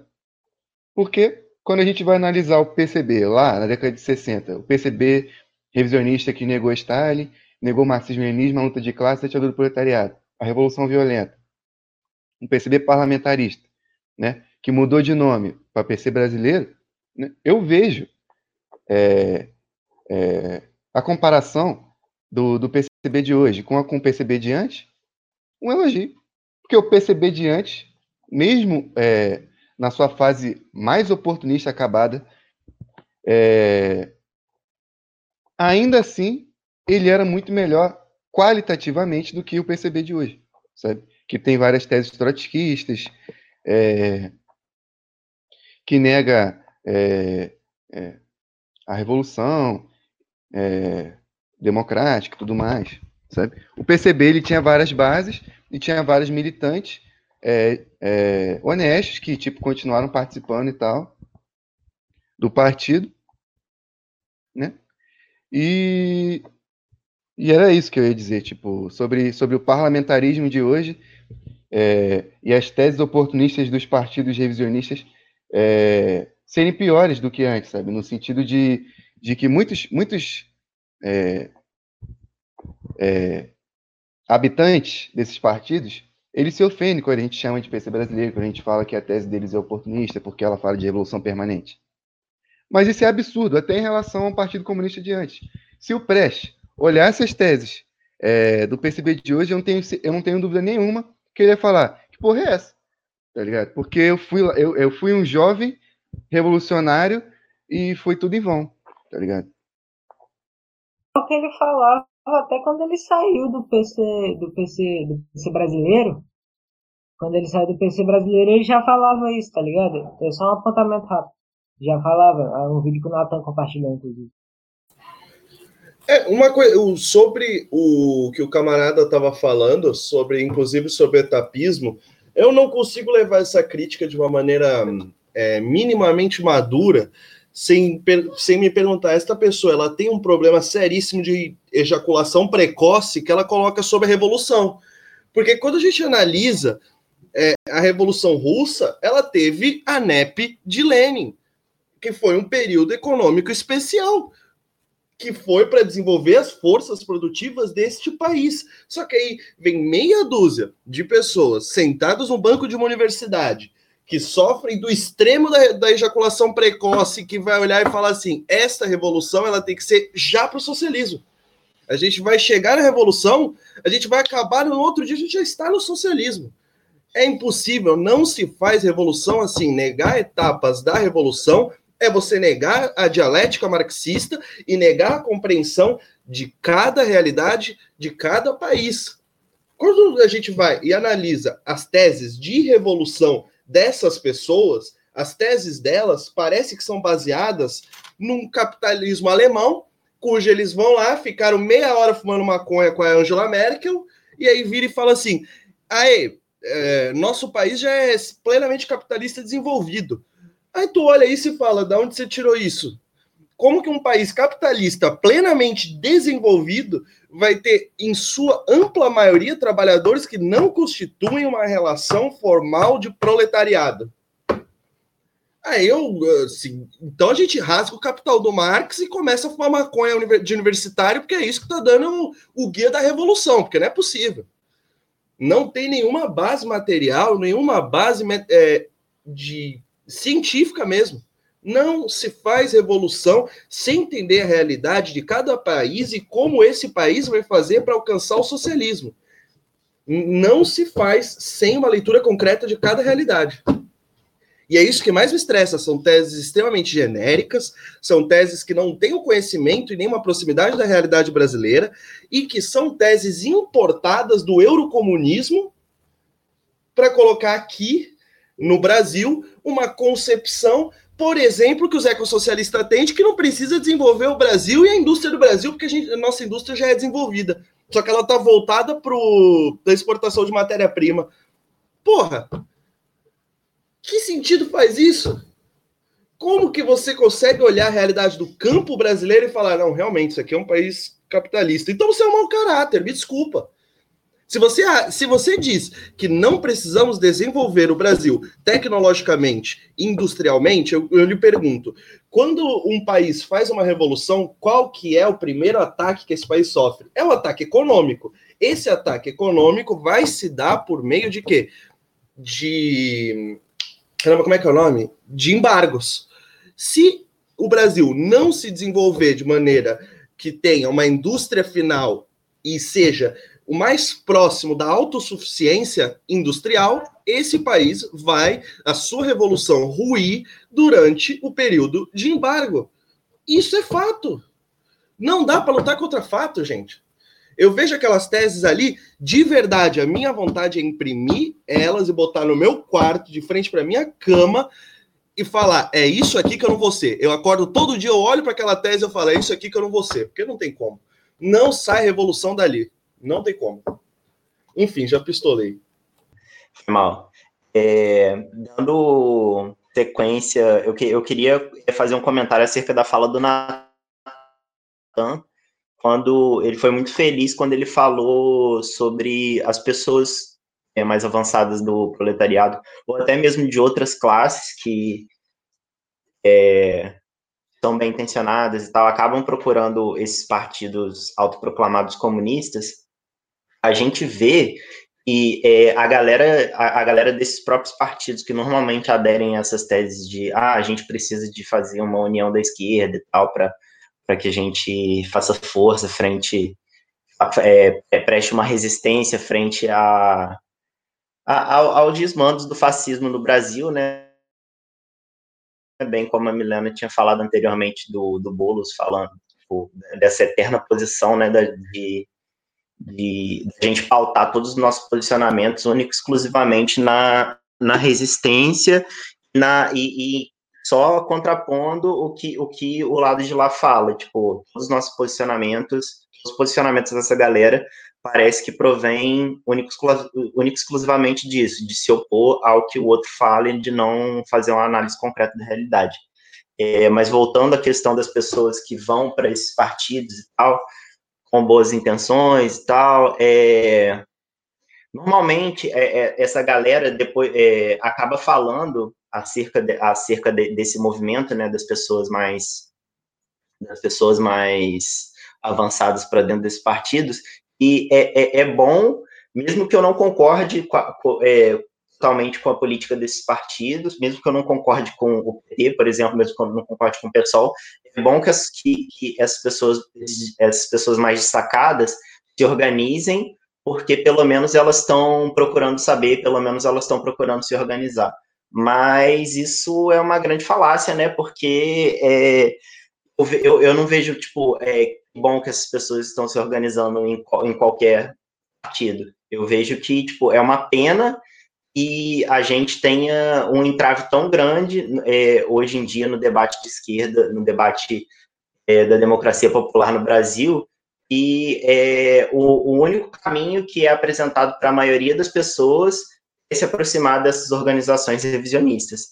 É, é uma pena que tenha que passar por esse caminho para a pessoa chegar a ter uma concepção revolucionária, porque muitas vezes o que acontece é as pessoas com concepções mais avançadas entram dentro, dentro desses partidos e acabam degenerando para dentro das tendências mais hegemônicas da pequena burguesia ou da, ou da burguesia burocrática, dependendo da, da, da, da característica desse partido, do tamanho dele, é, no jogo da, da troca da gerência do Estado burguês, né? Então, era só esse complemento mesmo à fala do Natan, que é, em contraposição a essa postura dos, do, das pessoas de esquerda do Brasil dizerem que, ah, que bom que, ah, que tal é, mina chegou a uma concepção de emancipação das mulheres, a uma concepção de feminismo mais radical e tal, através do feminismo liberal. Bom que tal pessoa chegou através do comunismo, através do pessoal. Não, que pena que essa pessoa teve que passar por essa tortura até chegar a uma concepção mais avançada, entendeu? Poderia ser muito mais rápido, poderia ser muito mais organizado, poderia ser muito é, mais revolucionário em si se é, não tivesse esse entrave, né? Que os partidos da ordem burguesa colocam. É um entrave é, que, que o liberalismo desses partidos de, de esquerda é, é, é, de fato um entrave para o desenvolvimento da Revolução Brasileira, porque é, é, é como eu botei antes, é, é uma etapa que você tem que superar até chegar a uma concepção mais avançada. Então, isso não é nem um pouco bom. Pena que isso acontece dessa forma. Acho que a gente já pode ir para os encaminhamentos finais, é, iniciando as falas finais. É, eu quero dar. É, é falar que a gente conclui, então, é, pela, pela independência do Brasil, na questão do, do imperialismo, e pela necessidade da refundação do Partido Comunista do Brasil na questão da, é, da luta popular e democrática e proletária no nosso país. É, e, a, e a questão de que o Brasil precisa também de uma ditadura do proletariado, né, para poder assentar as bases dessa independência. É, que, é, ditadura do proletariado só pode ser organizada e colocada em prática pelo partido. Né? Com isso, a gente chega ao fim de mais um podcast. Boa noite. Boa noite, galera. É isso aí. Até mais.